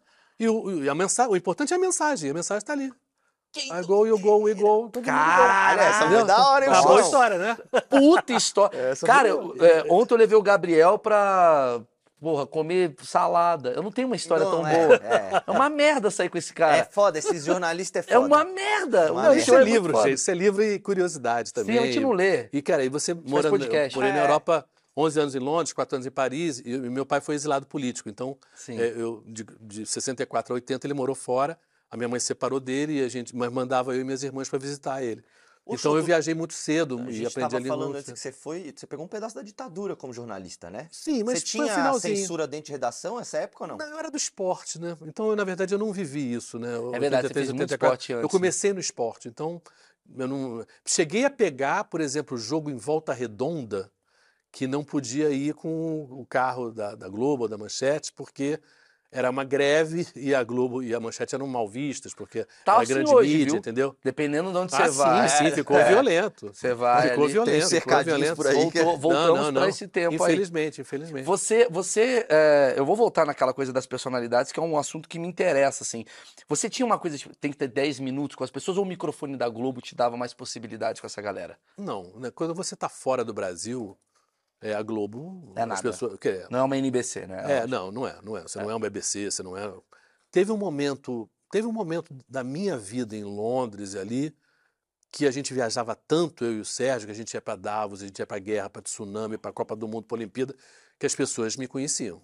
Os jornalistas me conheciam bom, e, achei que e era os era cara- Globo. Isso aí é o cara que você tá sempre é, aqui. Entendeu? É, é. Então, então Achei- teve um momento ali que a gente fez muita Tá. coisa, a gente não parava.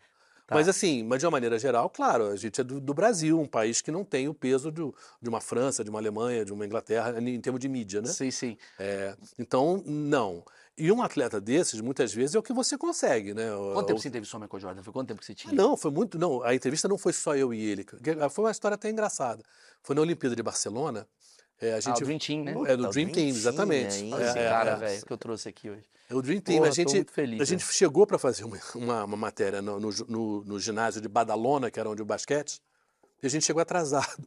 E aí, de repente, eu vejo as portas se fechando. E lá fora, quando a gente chegou, eu vi meio muito ao longe umas sirenes. Eu falei, poxa, cara, será que é o pessoal do Dream Team? Porque eles já estavam para chegar. Eles, já, eles tinham ficado em Mônaco primeiro. Aliás, estão lançando agora uma série né, sobre o Dream Team. Ah, acho que lançaram. Tem um documentário É, é, muito um bom já. documentário, é, é, é, é. E aí, eu, aí eu, eu tava com o cinegrafista, o Daniel Andrade, aí eu falei para ele, olha, fica quieto, eu vou falar com você em inglês, pra gente fingir que é a gente americano, porque eu tava claramente, eles estavam fechando as portas, Pra deixar pra- só, pra os americanos. só os americanos lá. E na verdade não era nem a imprensa americana, o que estava era o pessoal da NBC, da televisão, que estavam fazendo teste de câmera, etc e tal, mas era uma coisa, era o primeiro treino do Dream Team. Então, quando eles entraram, é, Magic Johnson, Michael Jordan, Larry Bird. Scottie Pippen, Larry Bird, só tava a gente, só eu e o Daniel, porque os caras da, da NBC nem estavam filmando aquilo como, como jornalismo, eram só o pessoal da- de transmissão. Sim.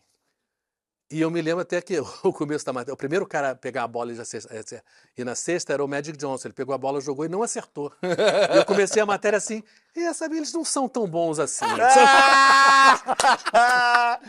Zicou os! Caralho, velho. Mas aí nessa entrada é que eu entrevistei o, Jordan, o Johnson, o, o- aquele cara do Utah Jazz, aquele Cal Malone. Cal Malone. que foi muito gente boa também. Uns quatro ou E cinco foi de ali. boa assim? Jordan, por favor. Cara, foi. Eu acho que só tava eu, então eles não estavam muito incomodados. Eles tinham acabado de chegar em Barcelona e como eles estavam num. Eu nem sei se eles se deram conta que a gente não era americano, entendeu? Sim. É, então, eles como falaram faz- foi cur, cur- Mas como é que você pensa essas perguntas? Tá, tá o Michael Jordan, cara. Eu fazia o CQC, eu vou falar, bater um papo. Porque assim, Cara, eu acho que nessa hora você tá, também tá meio. Meio. tão- Cara, eu tenho tanta Caralho, informação eu tô aqui. aqui. Porra! Peraí, peraí. Uma pro Magic Johnson, uma pro Michael Jordan. E você não pode falar. E aí, É. tá feliz? Não, Porque não, vou é, te é, zoar é, aqui. é, eu eu vou ia te zoar, zoar aqui hoje. Claro. Tá feliz, nós Não, ia não, ficar não, puto. não, não, não dá. Tá puto com não, você. Não, é, é, é- dessas coisas. Você vai num certo piloto automático, claro. Mas você também, claro, é torcedor, né? Todos nós somos Porra. torcedores e esses caras são ídolos, né? Pô, eu me lembro de assistir muito basquete, sempre gostei de Estavam basquete também. explodidos, né? Cara, pô, era um troço assim. era- a NBA eu acho que aqui no Brasil tá não existe explodindo. nada equivalente em nenhum esporte daquele Não. Dream Team de Não, 92. nada, nada, Porque você tem uma fase de tantos Talvez caras uns bons. 70 de seleção brasileira ali. Não, mas não se compara, Não, não se porque. compara. porque Para porque não é como se compara. fosse o Pelé, o Ronaldo, o rival é, é, e- é. Tá ligado? Era os É, maiores de é, todos. é, Só é. faltou o Kobe O Garrincha. LeBron. é, é. Mas É, foi, mas assim. Então você tem um pouquinho dessas duas coisas, mas assim, sei lá, eu perguntei duas, três perguntas para cada um, uma coisa assim, curta. Aham. E aí dessas coisas isso foi, foi meio jogado fora, porque era uma coisa para o Jornal Nacional. O Jornal Nacional aí não é só a minha reportagem, tinha outras reportagens de outros, de outros colegas, né, de Que outros era 5 assuntos. minutos virou 15 segundos. É, exatamente. Que ele, não, não, ficou uma matéria legal, Sim, cara, sim. até porque era uma exclusiva mundial, né? A única equipe do mundo que Só- gravou só o Dream Team, o primeiro treino do Dream Team em Barcelona.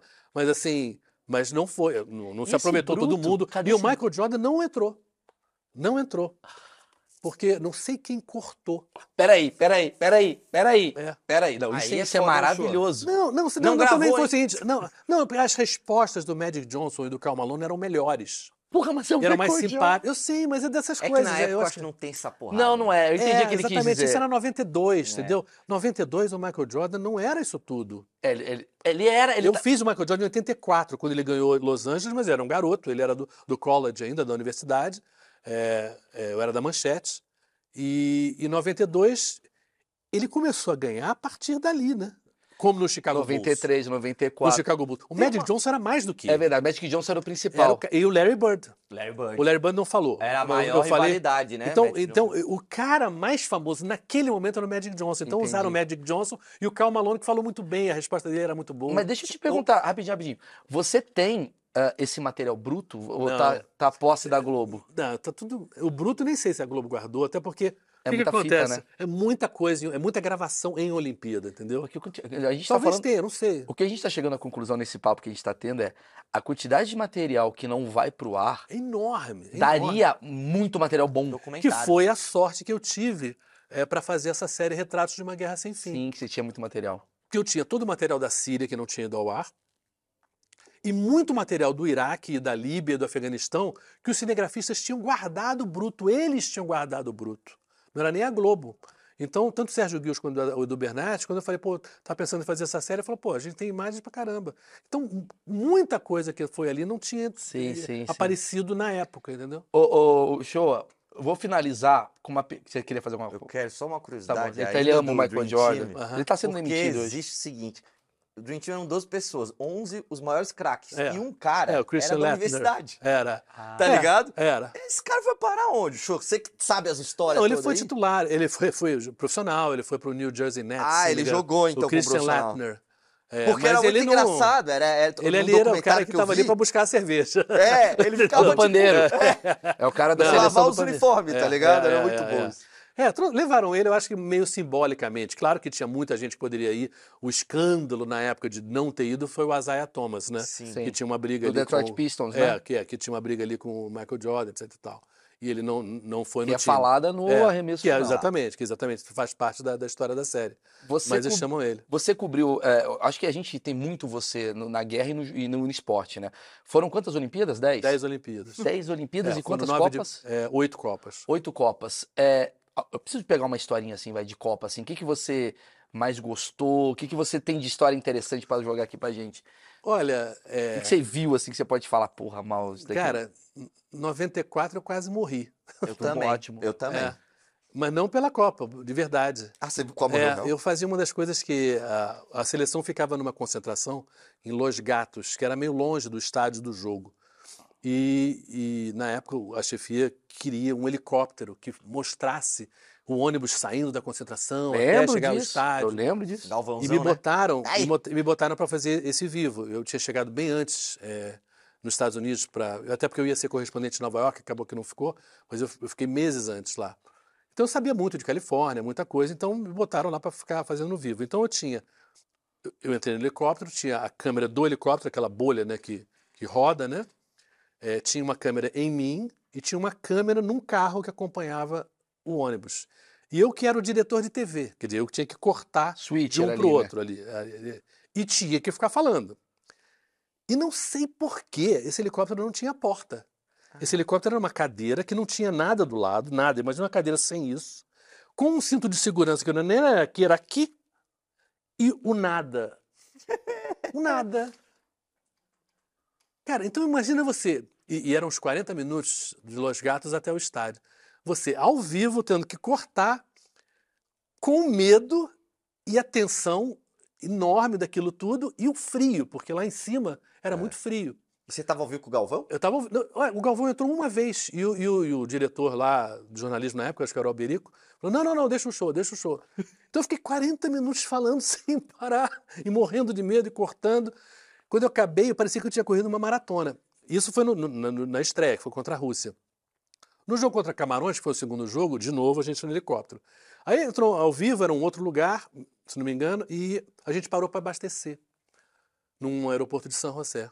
E aí, quando a gente levantou o voo, o cinegrafista que ficava na frente com o piloto, é, o piloto até tinha feito aquela perseguição do O.J. Simpson, sabe? Era um cara. Sim, era no mesmo aquele- dia, né? Que, que tinha sido no- Na estreia. Um mês, não, um mês antes, um mês antes. Ah, foi um mês antes? Foi um tinha mês antes, foi um mês da antes. Copa. Foi antes da Copa. É, ele viu alguma coisa passar e falou pro cara: olha, tá saindo combustível. O que, que aconteceu? Na hora que ele, ele viu passar uma coisinha na, na frente da lente, aí ele virou a lente para dentro, pra, em direção ao, ao helicóptero, e estava vazando combustível pra cacete. E o rotor do, avião, do, do, do- helicóptero, ele produz muita fagulha. Então o, o- o piloto ficou super nervoso, emergência, bombeiro pra cacete, a gente posando. E deu, obviamente eu tô aqui, deu tudo certo. Quando o Mas, assim, piloto mas trava- o piloto falou, cara, que era muito perigoso o que aconteceu. E que se tivesse demorado mais, a gente tinha chance de ter explodido. Não, e a Copa eu tinha a perder. Porque provavelmente esse, o Shoa morreu. O não. morreu na Copa. Que Não, que como é ia. Não, como é mas- que o Romário ia não, chutar? Não, mas o Bussunda morreu na Copa de 2006. Ah, mas não ganhamos. mas não E não, ganhamos. e não ganhamos. Tá entendendo? Faz aí sentido o que eu tô falando. É. Você, você tá falando da- de bastidores de Copa, é, você viveu uma Copa pra mim que foi, assim, a Copa é, 98. que Sim. foi a Copa do. Do Até hoje não estamos entendendo o que aconteceu. É. Você era. Convulsão, né? Hã? Convulsão Teve a convulsão. A gente É, tá vendo os é, Eu fiz a podcasts. reportagem pro JN sobre isso. Então, vamos lá. Eu quero bater esse papinho contigo. Porque assim, você já me falou aqui, cara, tem coisas que tu quer dar o furo e não pode dar o furo. Teve alguma coisa daquela cena, daquele dia que você falou, cara, eu não posso falar isso? Não, na verdade, é o prejudica. O, dia da final em si, ninguém sabia nada, né? Eu estava até na arquibancada para assistir o jogo, porque eu ia fazer matéria depois. não- não tava- na transmissão em Copa do Mundo, eh, não deixam o repórter participar da transmissão, né? É só o, o pessoal que está na cabine mesmo que faz a transmissão. Então você faz a reportagem, você faz um vivo antes, ali no meio, dá para fazer, mas não durante o jogo. Então eu ia fazer. E aí, de repente, cadê? Edmundo. Edmundo no lugar do Ronaldo. Ah, que você. E a gente recebeu. recebeu o papel. Falei, "Cara, O que está acontecendo? O que, que houve? E só depois que se soube. E aí o Ronaldo entra em campo, né? Mas, e depois vaza a questão da convulsão depois do jogo, que se sabe disso, né? Eu fiz a matéria para o Jornal Nacional no dia seguinte, que foi ir para a clínica onde ele foi atendido para descobrir o que, que aconteceu. É, o Ronaldo chega no estádio faltando 50 minutos para o jogo começar e querendo jogar. Porque no- na clínica, foi uma médica até, médica é um médico, mas assim, que atendeu ele, eles fizeram vários exames, ele estava bem, mas a médica falou, olha, ele não podia jogar. Uma pessoa que teve uma convulsão, a convulsão é muito ruim para o corpo. Agora, as taxas dele já normalizaram, mas aquilo teve um peso né, Sim. para o corpo. Só que, se, imagina a situação do Zagallo, que era o técnico, e do próprio Lídio Toledo, que era o médico, é o Ronaldo. O cara quer jogar. Entendi. Os outros jogadores também, pô. O Ronaldo Se já não era bota duas o vezes Ronaldo, até hoje nós ia estar falando. já era duas vezes melhor do mundo, né? Ali em 98. Aí, pô, joga, né? Mas os outros jogadores estavam muito, muito Abalados, preocupados, né? muito abalados. E a França jogou muito bem também. Sim, quer sim. dizer, assim, aquele jogo até 3 a Mas 0 foi barato. assim, obviamente. Mas assim, o que que aconteceu de fato não se sabe. A hipótese que eles me passaram foi o seguinte: toda a medicação, e ele tomava coisas para anestésico, para joelho, joelho tinha- e, e tomava outras coisas também, quer dizer, tem aquela coisa na bula do tipo, pode dar não sei o quê, que nunca dá. Ah, Mas no caso dele deu, É. entendeu? Quer dizer, deu uma mistura ali de, de químicas ali e que deu, entendeu? Ele naquele deu um azar que era para final, né? Que era quer dizer que a convulsão final. dele pode ter sido Pode ter sido provocada por uma questão de, de mistura de remédios e de drogas, drogas no sentido farmacêuticos que eu estou falando, e que deu aquela ziquezira ali nele, entendeu? Porque ele nunca tinha tido nada disso e nunca teve depois. Ele não é um cara que tivesse um, um histórico né, de convulsão, porque você pode ter alguma coisa de epilepsia, alguma coisa, sei lá, alguma coisa neurológica, mas nunca teve. Não dessa parte, assim. Tem coisas assim que você, digamos, sabe que você falou, cara, eu não posso contar isso nunca. O quanto de coisas que você sabe na tua vida de jornalista que você Olha- fala, porra, podem perguntar, eu vou Não dar é pro- ético, né? É, porque tem a coisa ética aí. É, eu acho assim, a vida particular das pessoas, eu acho que não é do interesse de ninguém, entendeu? Então eu já vi coisas que é da vida particular de pessoas famosas, ok. Mas eu, eu não sou, não, não faço coluna social, não estou no, no, no ramo da fofoca. Sim, sim. Eu, eu sabe, eu- se um dentista, se o teu dentista sai pra balada e bebe pra Não caramba, etc e tal, e daí? Ele tá mandando bem na hora, no dia seguinte? Eu me lembro que acho que você Sabe, falou em então- algum podcast que deu uma polêmica, alguma coisa que você viu um jogador cheirando cocaína, não foi uma Não, coisa esse assim? foi o Tino que falou, eu não vi não. Foi o Tino? Foi o Tino, o Tino que falou, que viu. Eu não, eu não vi não. Ah, tá. Mas É. assim, Agora, gente, vamos falar assim, jogador de futebol, não, eles não vieram de Marte, né? Eles fazem parte da sociedade como todos nós. Então, tem jornalista que cheira? Tem. Tem político que cheira? Tem. Tem médico que cheira? Tem. Tem empregado doméstico que cheira? Tem. Tem jogador que cheira? Claro que tem, gente, obviamente. Por quê? Você acha que eles são de outra espécie? Não, não é. Entendeu? Faz parte. E essas tentações todas fazem parte do que é oferecido para a sociedade. Então, vocês vão às festinhas, e você acha que as festinhas não têm alguma coisa assim? Tanta gente gosta de se drogar no mundo, não é nem no Brasil, no mundo. Quer dizer, você imaginar que isso, que qualquer jogador desse teve imune à tentação, sabe? É não entender o mas quando você humano. sabe né? uma informação, por exemplo, que você sabe assim, cara, isso daqui vai dar um barulho. Como é que você. É o que você falou, né? Pô, a Não, vida a minha privada. Linha é, a minha linha é, a pessoa está numa situação pública, isso tem a ver com a responsabilidade dela pública, ou é a vida particular dela, eu acho que a, a fronteira está ali, entendeu? Isso é jornalismo. Eu acho que o jornalismo é isso. É querer- Agora, é claro que se um presidente da República está cheirando, eu acho que aí é diferente, né? É diferente, porque aí o cargo dele, ele não pode né, passar essa, Mas essa, o presidente essa não é humano também. É Sim, mas aí é que tá. Quer dizer, eu acho que você tem responsabilidades. Inclusive, eu acho que o ídolo esportivo. Eu antes, por exemplo, teve um grande jogador de basquete americano chamado Bill Russell, Sim. que é o jogador a ter ganho mais vezes o título da NBA. Ele ganhou 11 vezes, se não Do me Los. Angeles, né? É, não, do Boston, Boston Celtics. Celtics, É. E ele falou uma frase que na época eu ah, concordava, que ele dizia o seguinte: eu não, eu não, eu não devo ser exemplo para ninguém, a não ser meu filho. Entendeu? Eu só tenho responsabilidade em relação ao meu filho. Eu achava que ele tinha uma certa razão. Depois eu comecei a pensar melhor, eu achei que não. Eu acho que o ídolo esportivo, por quê? O ídolo esportivo ele vai tanto em cima de criança, criança enxerga o ídolo esportivo com um olhar assim tão né, beatificado né, daquela pessoa. Eu acho que se você quer a grana e se você quer a fama, você tem que ter uma responsabilidade em relação à tua imagem. Então o ídolo esportivo ele tem que ter um cuidado sim em relação ao que, que ele projeta. É, eu, eu acho que o político também, de certa maneira, pô, você Entendi. está representando a sociedade, sabe? Você tem que ter um exemplozinho aí de ser O uma pessoa... Casagrande teve é dif- uma, uma polêmica envolvendo ah, que ele fala assim que ele acha que o atleta ele tem que se posicionar e tal. Tu tem uma visão sobre isso? Você que viveu esse bastidor, qual a sua opinião sobre essa coisa de posicionamento, porque ele tem uma responsabilidade, não tem? Olha, eu, eu acho que também, eu acho que o jogador, como qualquer um de nós, nós somos um cidadão. Somos cidadãos e a gente tem, vivemos juntos numa sociedade. E você, claro, como jogador famoso, você tem um espaço né, muito maior né, do que eu ou você de, de, de, de- mídia, né, de repercussão. Eu acho que em alguns momentos você tem que, você deveria ajudar a sociedade sim. Vou dar o exemplo da pandemia, para ser mais básico, né? Eu acho que os jogadores de futebol deveriam ter participado mais de uma coisa a favor de vacinação. Eles tinham um peso. Infelizmente, tem muito jogador próximo do Bolsonaro.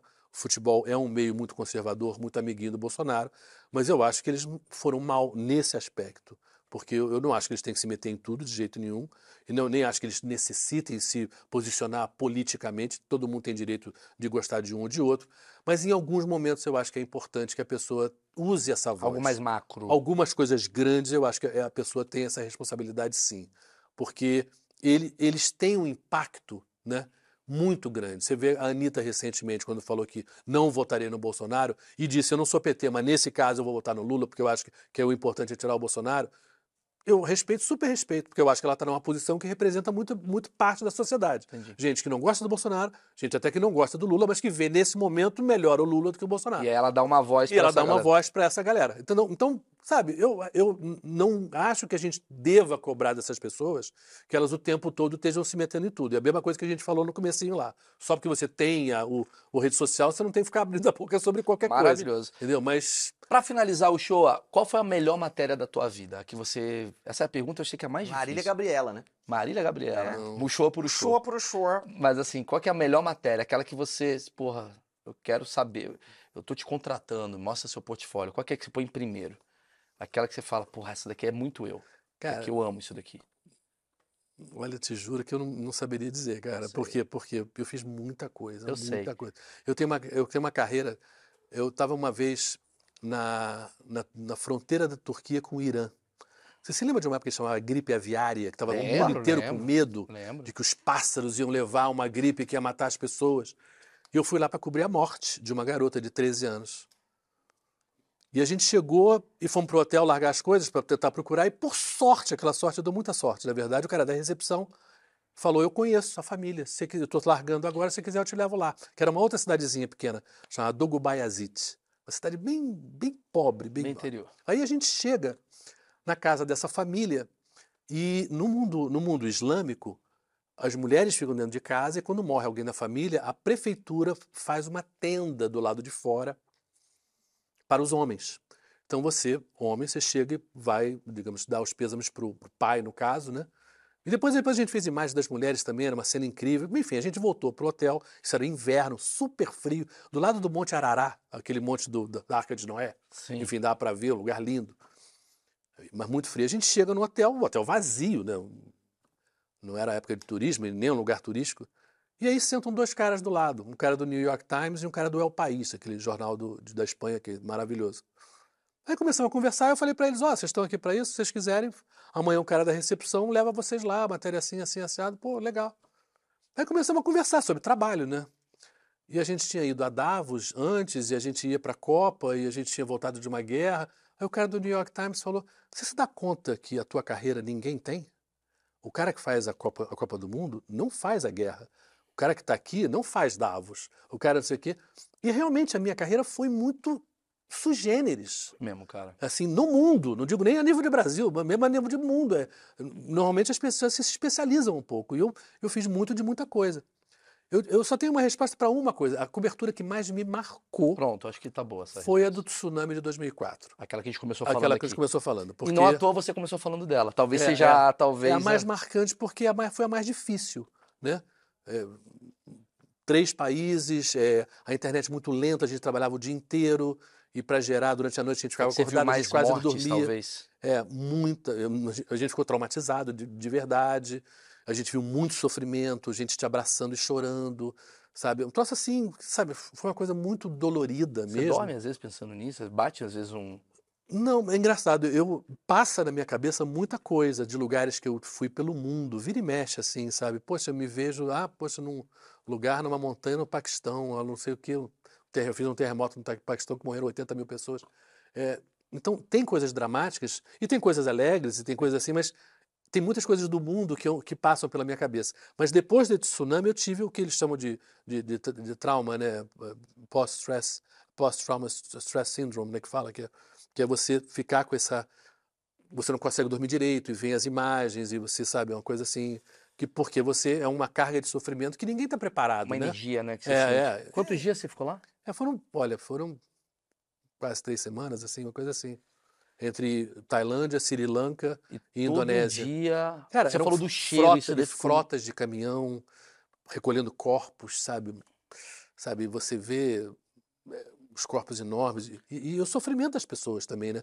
As pessoas procurando filhos que desapareceram, Puta, sabe? É um troço assim, é muito, muito doído, O né? filme da, Tudo, o a destruição Impossible, aquele toda. filme é sobre esse, né? Tsunami. Ou é outro? Esse, É. esse. é, Esse é, filme é, vale a pena a galera ver É, também. é. Impossible. Que é exatamente esse lugar que se chama Khao Lak, que é o lugar dos resorts todos e que a onda veio, e mas era, um- era assim, meio Angra dos Reis também, porque era, é uma praia enorme, mas que tem montanha atrás. Então a água veio e voltou, Uhum. entendeu? Ela bateu e voltou, então levou muitos corpos para o mar. E aí conta Então muita a gente história. desapareceu. E conta a história exatamente do que ele tá falando. As famílias se desencontram, assim. Sim, sim, sim, sim. É, porque, enfim, e aquela coisa do ferido. E a esperança, né? A esperança mor... A esperança é muito, muito terrível também, porque você não quer aceitar que o teu parente sumiu e morreu. Você acha que ele está sumido, mas que ele está ferido, de repente ele está num hospital. Então você fica aqueles dias daquele sofrimento e a, di- a difícil aceitação Você falou uma né? coisa pra mim que vai ficar marcado pra minha vida. Que você falou assim, cara, a tragédia não é só sobre pessoas mortas. É. A tragédia é sobre pessoas que ficaram, que estão vivas, que estão é, buscando. Então isso é. daí pra mim é uma frase que você me tatuou mentalmente aqui. É, você vai num campo de refugiado, é, você pega uma população da Síria, eram 22 milhões de pessoas, 11 perderam a sua casa. 11. 11 milhões de Então, pessoas. nós, todos nós aqui, metade de nós perdeu a casa. Dessa metade, aí estão falando 5 milhões e meio, tiveram que sair da Síria. E basicamente estão espalhadas em campos de refugiados. Campos de refugiados que são horríveis, são gelados no inverno, um calor horroroso no verão. São anos vivendo assim, não têm trabalho, não podem trabalhar, recebem uma migalha, uma miséria de dinheiro de uma, de uma ONU, de uma agência para comer. As crianças, a maioria, sem escola, sem diversão. Cara, a gente não tem noção da- do tamanho da tragédia disso. Até se você imaginar o seguinte: uma criança que nasce assim, um jovem que nasce assim, ela tem todo o direito de ter problemas sérios mentais, tem todo o direito de ter raiva do mundo, tem todo o direito a querer, entre aspas, talvez ser, ser terrorista. Porque a raiva dela é tão grande desse mundo injusto que você pode estar produzindo terroristas através desses campos refugiados. Exatamente porque essas pessoas não têm nada a perder. Elas não têm vida de verdade, entendeu? E, e a gente, e- essas são pessoas completamente ignoradas. Comple- e são milhões de pessoas assim, né? Doideira. Caralho, eu vou encerrar aqui, cara, porque... Poderia fi- Esse real poderia ficar, Cara, né? poderia... É. Peraí, o careca faz... você- O, careca, o careca quer saber, na verdade. O careca é legal porque pô, o show é sacanagem pô, só chamar o cara é de que o careca. careca, nosso O cara careca tem tem cabelo. cabelo, show. o show tá muito... O show pode dar um tapa nele porque alopecia, viu? É, o show é o Smith. Eu tô fazendo Ele uma quer campanha. saber a O questão- Sindicato dos Carecas é grande. É, eu é. busco o voto dos carecas. É a minoria que você busca. É os caras. É a minoria de esquerda que você É uma boa, é uma boa. É uma boa, cara. Ah, boa, pô, cara. O sindicato forte. hein? Ó, Porra, fortíssimo, Agora tem gente de direita lá que vai falar, porra, agora eu tô na dúvida. O cara me pegou nessa. Sou direita ou sou careca? O nosso careca, vulgo Jaime, queria saber sobre a questão dos informantes. Do como é que funciona é, ter um informante e, e essa proteção do informante também. Uhum. Como que você consegue um quando você chega num. Olha, é, a, a palavra, a expressão informante, ela tende a ser mais usada no contexto de jornalismo investigativo. Uhum. Quer dizer, você está há meses né, tentando descobrir alguma coisa e tem alguém lá dentro dessa organização, de um governo, alguma coisa, que vai te passar alguma coisa e você tem que ter um cuidado enorme para não expor essa pessoa. Né? E para manter ela, porque às vezes ela pode te dar uma informação agora e voltar a te dar dois anos depois. Quer dizer, uma pessoa dentro de um governo, por exemplo. Então, o, a- o principal é proteger essa fonte, né? é proteger esse, esse informante. É, como é que você vai conhecer ele? Isso é meio sorte. Quer dizer, alguém que conhece alguém, ou muitas vezes esse informante está incomodado com o que está acontecendo. Por exemplo, é, o Snowden, né? que deu aquele grande caso né? do, do- do Wikileaks, ou a própria pessoa que vazou o- o que depois virou o Vaza Jato, né? aquelas conversas do Sérgio Moro com o Deltan, Sim. e aquele absurdo que foi a maneira como foi conduzida a Lava Jato. Foi alguém que foi procurar o Glenn Greenwald, entendeu? Porque sabia que ele era um grande jornalista e que tinha capacidade de lidar com aquele volume de informações para produzir uma coisa grande. Então, muitas vezes é alguém que te procura, né? É, e agora eu, eu pessoalmente não, não não vivi muito isso, porque a minha vida como correspondente era pular de galho em galho, galho em galho. Então você conhece gente em Londres? Sim, conheço gente em Londres, mas assim, mas eu não, não, não participei desse tipo de cobertura de jornalismo É, é uma- que é um jornalismo muito, que é um jornalismo muito importante, Muito. gente. É o jornalismo mais importante, Sim. porque é onde você descobre podre Você de faz um uma trabalho sociedade. policial, né? É exatamente através dessa investigação. E é um jornalismo caro, porque muitas vezes você vai ficar meses procurando, cavando, garimpando E aquele escândalo. vida. E muitas vezes arriscando a sua vida. Então, todo jornalismo sério, né, toda empresa de comunicação séria, tem que ter um espaço para jornalismo de investigação. Infelizmente, como é caro, é um jornalismo que está sendo cada vez mais é, é, diminuído, né? E Então, perde espaço pra perde farofa da espaço. GK. Exatamente. Que tá porque é bombando, caro. que é caro. Pede eu- espaço para investigação da farofa da, Da da farofa da GK. GK e É, saber quem é. vai pra Fazenda Exato. 22. Agora, uma sociedade que quer melhorar tem que valorizar esse gasto, né? Que, que, que queria e cobrar das empresas de comunicação que tem esse Eu tipo queria de- encerrar com essa frase aqui, cara, que é o seguinte: a gente está vivendo um momento hoje que está muito polarizado, tá todo mundo maluco e tal. Cara, eu valorizo muito jornalistas como você, assim. Eu acho, cara, pra mim é uma honra ter você aqui, cara. Eu acho muito legal. Eu quero te desejar toda a sorte do mundo nessa sua nova empreitada. Hum. Tomara que você, porra, tenha É. bons resultados aí. Eu acho que você é. É. uma figura muito inteligente, muito sábia sobre várias questões. Insuportável numa mesa de bar. Claramente insuportável. Mas eu falo pouco, eu ouço mais. É? É, é porque o bom jornalista ouve mais do que fala. Entendi, entendi. Porque você quer aprender mais do que Porque ensinar. você já é casado. É, além disso. Você já é casado. Bem casado, Você é aliás. meter. Tá... Ô, Oi, gato, então, ouve essa. Eu tava na Síria, a mulher. Ah, ele ia pegar geral. É, isso Porra, ele ia comer muito. Dá pra pegar Show ia gente- comer gente pra caralho. Dá pra Tanto pegar que, eu gente nunca tive, inteiro. tanto que eu nunca tive nem rede social. assim, eu Exato, exato. Quanto tempo você tá casado? 41 anos. Você ia comer mulher pra caralho, show. O show, você Não, vai? Não, tô você tá muito- falando de, da Lívia. Uma vez eu estive lá. 41 anos só teve rede social agora. É. Só agora. Tem um, Entendeu? É. segredo, desde, desde junho. Mulher do tá tensa. casamento. A esposa tá. Por que tá tendo rede social? A Tereza, é- Ô, Tereza é chat, o deixa eu ver sol. teus directs. É. É. Vai dar, manda nudes, puxa, começa uma campanha. Não, show, de verdade, cara. é, já te admirava, te conhecer pessoalmente, Pô, cara. valeu. Tu é um puta cara maneiro, porra, disposto a falar bastante coisa. E, cara, eu faço questão de valorizar, assim, obviamente a gente sacaneia muito jornalista, né? Porque tem muito jornalista ruim que se considera jornalista. Tem. Depois que tiraram os diplomas lá, deu merda. Eu tenho essa teoria há muito tempo. Tem muito, como tem muito jornalista, vai ter muita gente ruim. Mas aí tem que valorizar mais ainda os caras como o Show, a galera que faz o jornalismo, que é essa aula que ele deu aqui pra Sim, gente. Bicho, só agradecer você, cara. Pô, valeu, obrigado pelo convite.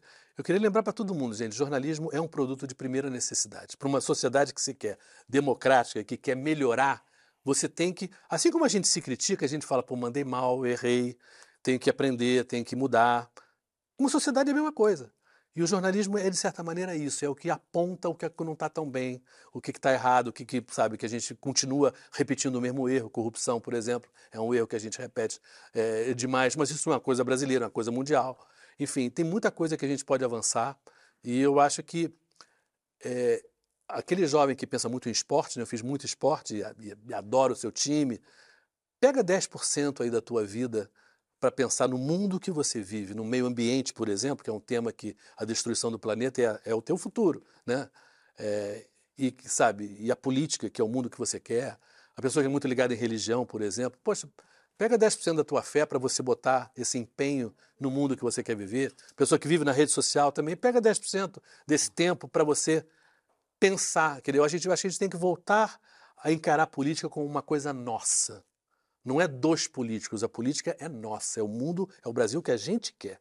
E eu, eu entrei na política para isso, que eu vou tentar ser, é, ser, me eleger, mas eu acho que é importante que pessoas normais, assim, pessoas, quando eu falo normais nesse sentido, né, que vêm de outras áreas, comuns. com outras ideias comuns, ah. que entrem em política, porque é assim que a gente vai construir um, um Brasil melhor. E mais do que isso, hum. é, saibam debater. Eu acho que é a principal é, coisa. Conversar, porque, conversar, porque tem muita gente que está inserida na política e não está querendo debater. É, é, e tem muita gente que provavelmente viu você aqui e falou: não vou ver esse cara, porque esse cara é um esquerdalha. A galera já está nesse lugar. Sim, o outro é, é, de direita, esse cara é fascista, esse cara é, petista. E, tipo, e, e, e eu acho que. Bons eu... diálogos surgem exatamente das diferenças. Não, não. Eu, eu conversei já com. Já fiz, já veio podcast com um policial candidato à União Brasil, que ele, o pessoal bolsonarista, e acho e, e, foi super legal, gostei de coisas que ele falou, ele gostou de coisas que eu falei. Quando a gente está junto e conversa, a gente tem muita coisa em comum, porque se, se, você vai na rua, você vê quanta coisa a gente precisa melhorar como país, a gente está em comum, todo mundo tem filho, todo mundo tem irmão, tem irmã, tem mulher, quer dizer, pô, é óbvio que ninguém quer morar num lugar tão violento, é óbvio que ninguém não quer morar, sim, sim. ninguém quer morar num lugar tão, né, é, com tantas carências de educação, de saúde, de meio ambiente. A gente, e econômico, obviamente, a gente não quer viver numa pobreza tão grande assim. Então tem muita coisa em comum que a gente pode ir até lá junto e lá na frente a gente aí cada um procura o seu caminho, mas maravilhoso. Sabe, isso, até isso precisa política, de diálogo. Até porque política é diálogo, política é, não é total, guerra. Total, total, total. Até porque é bom um cara que já viveu muita guerra. É, é. Trabalhar. É, isso é, aí é fácil. Vai ser fácil. gente, muito obrigado aí. Dá o like, aquelas porra que vocês fazem aí sempre. Valeu, abraço, tchau, tchau.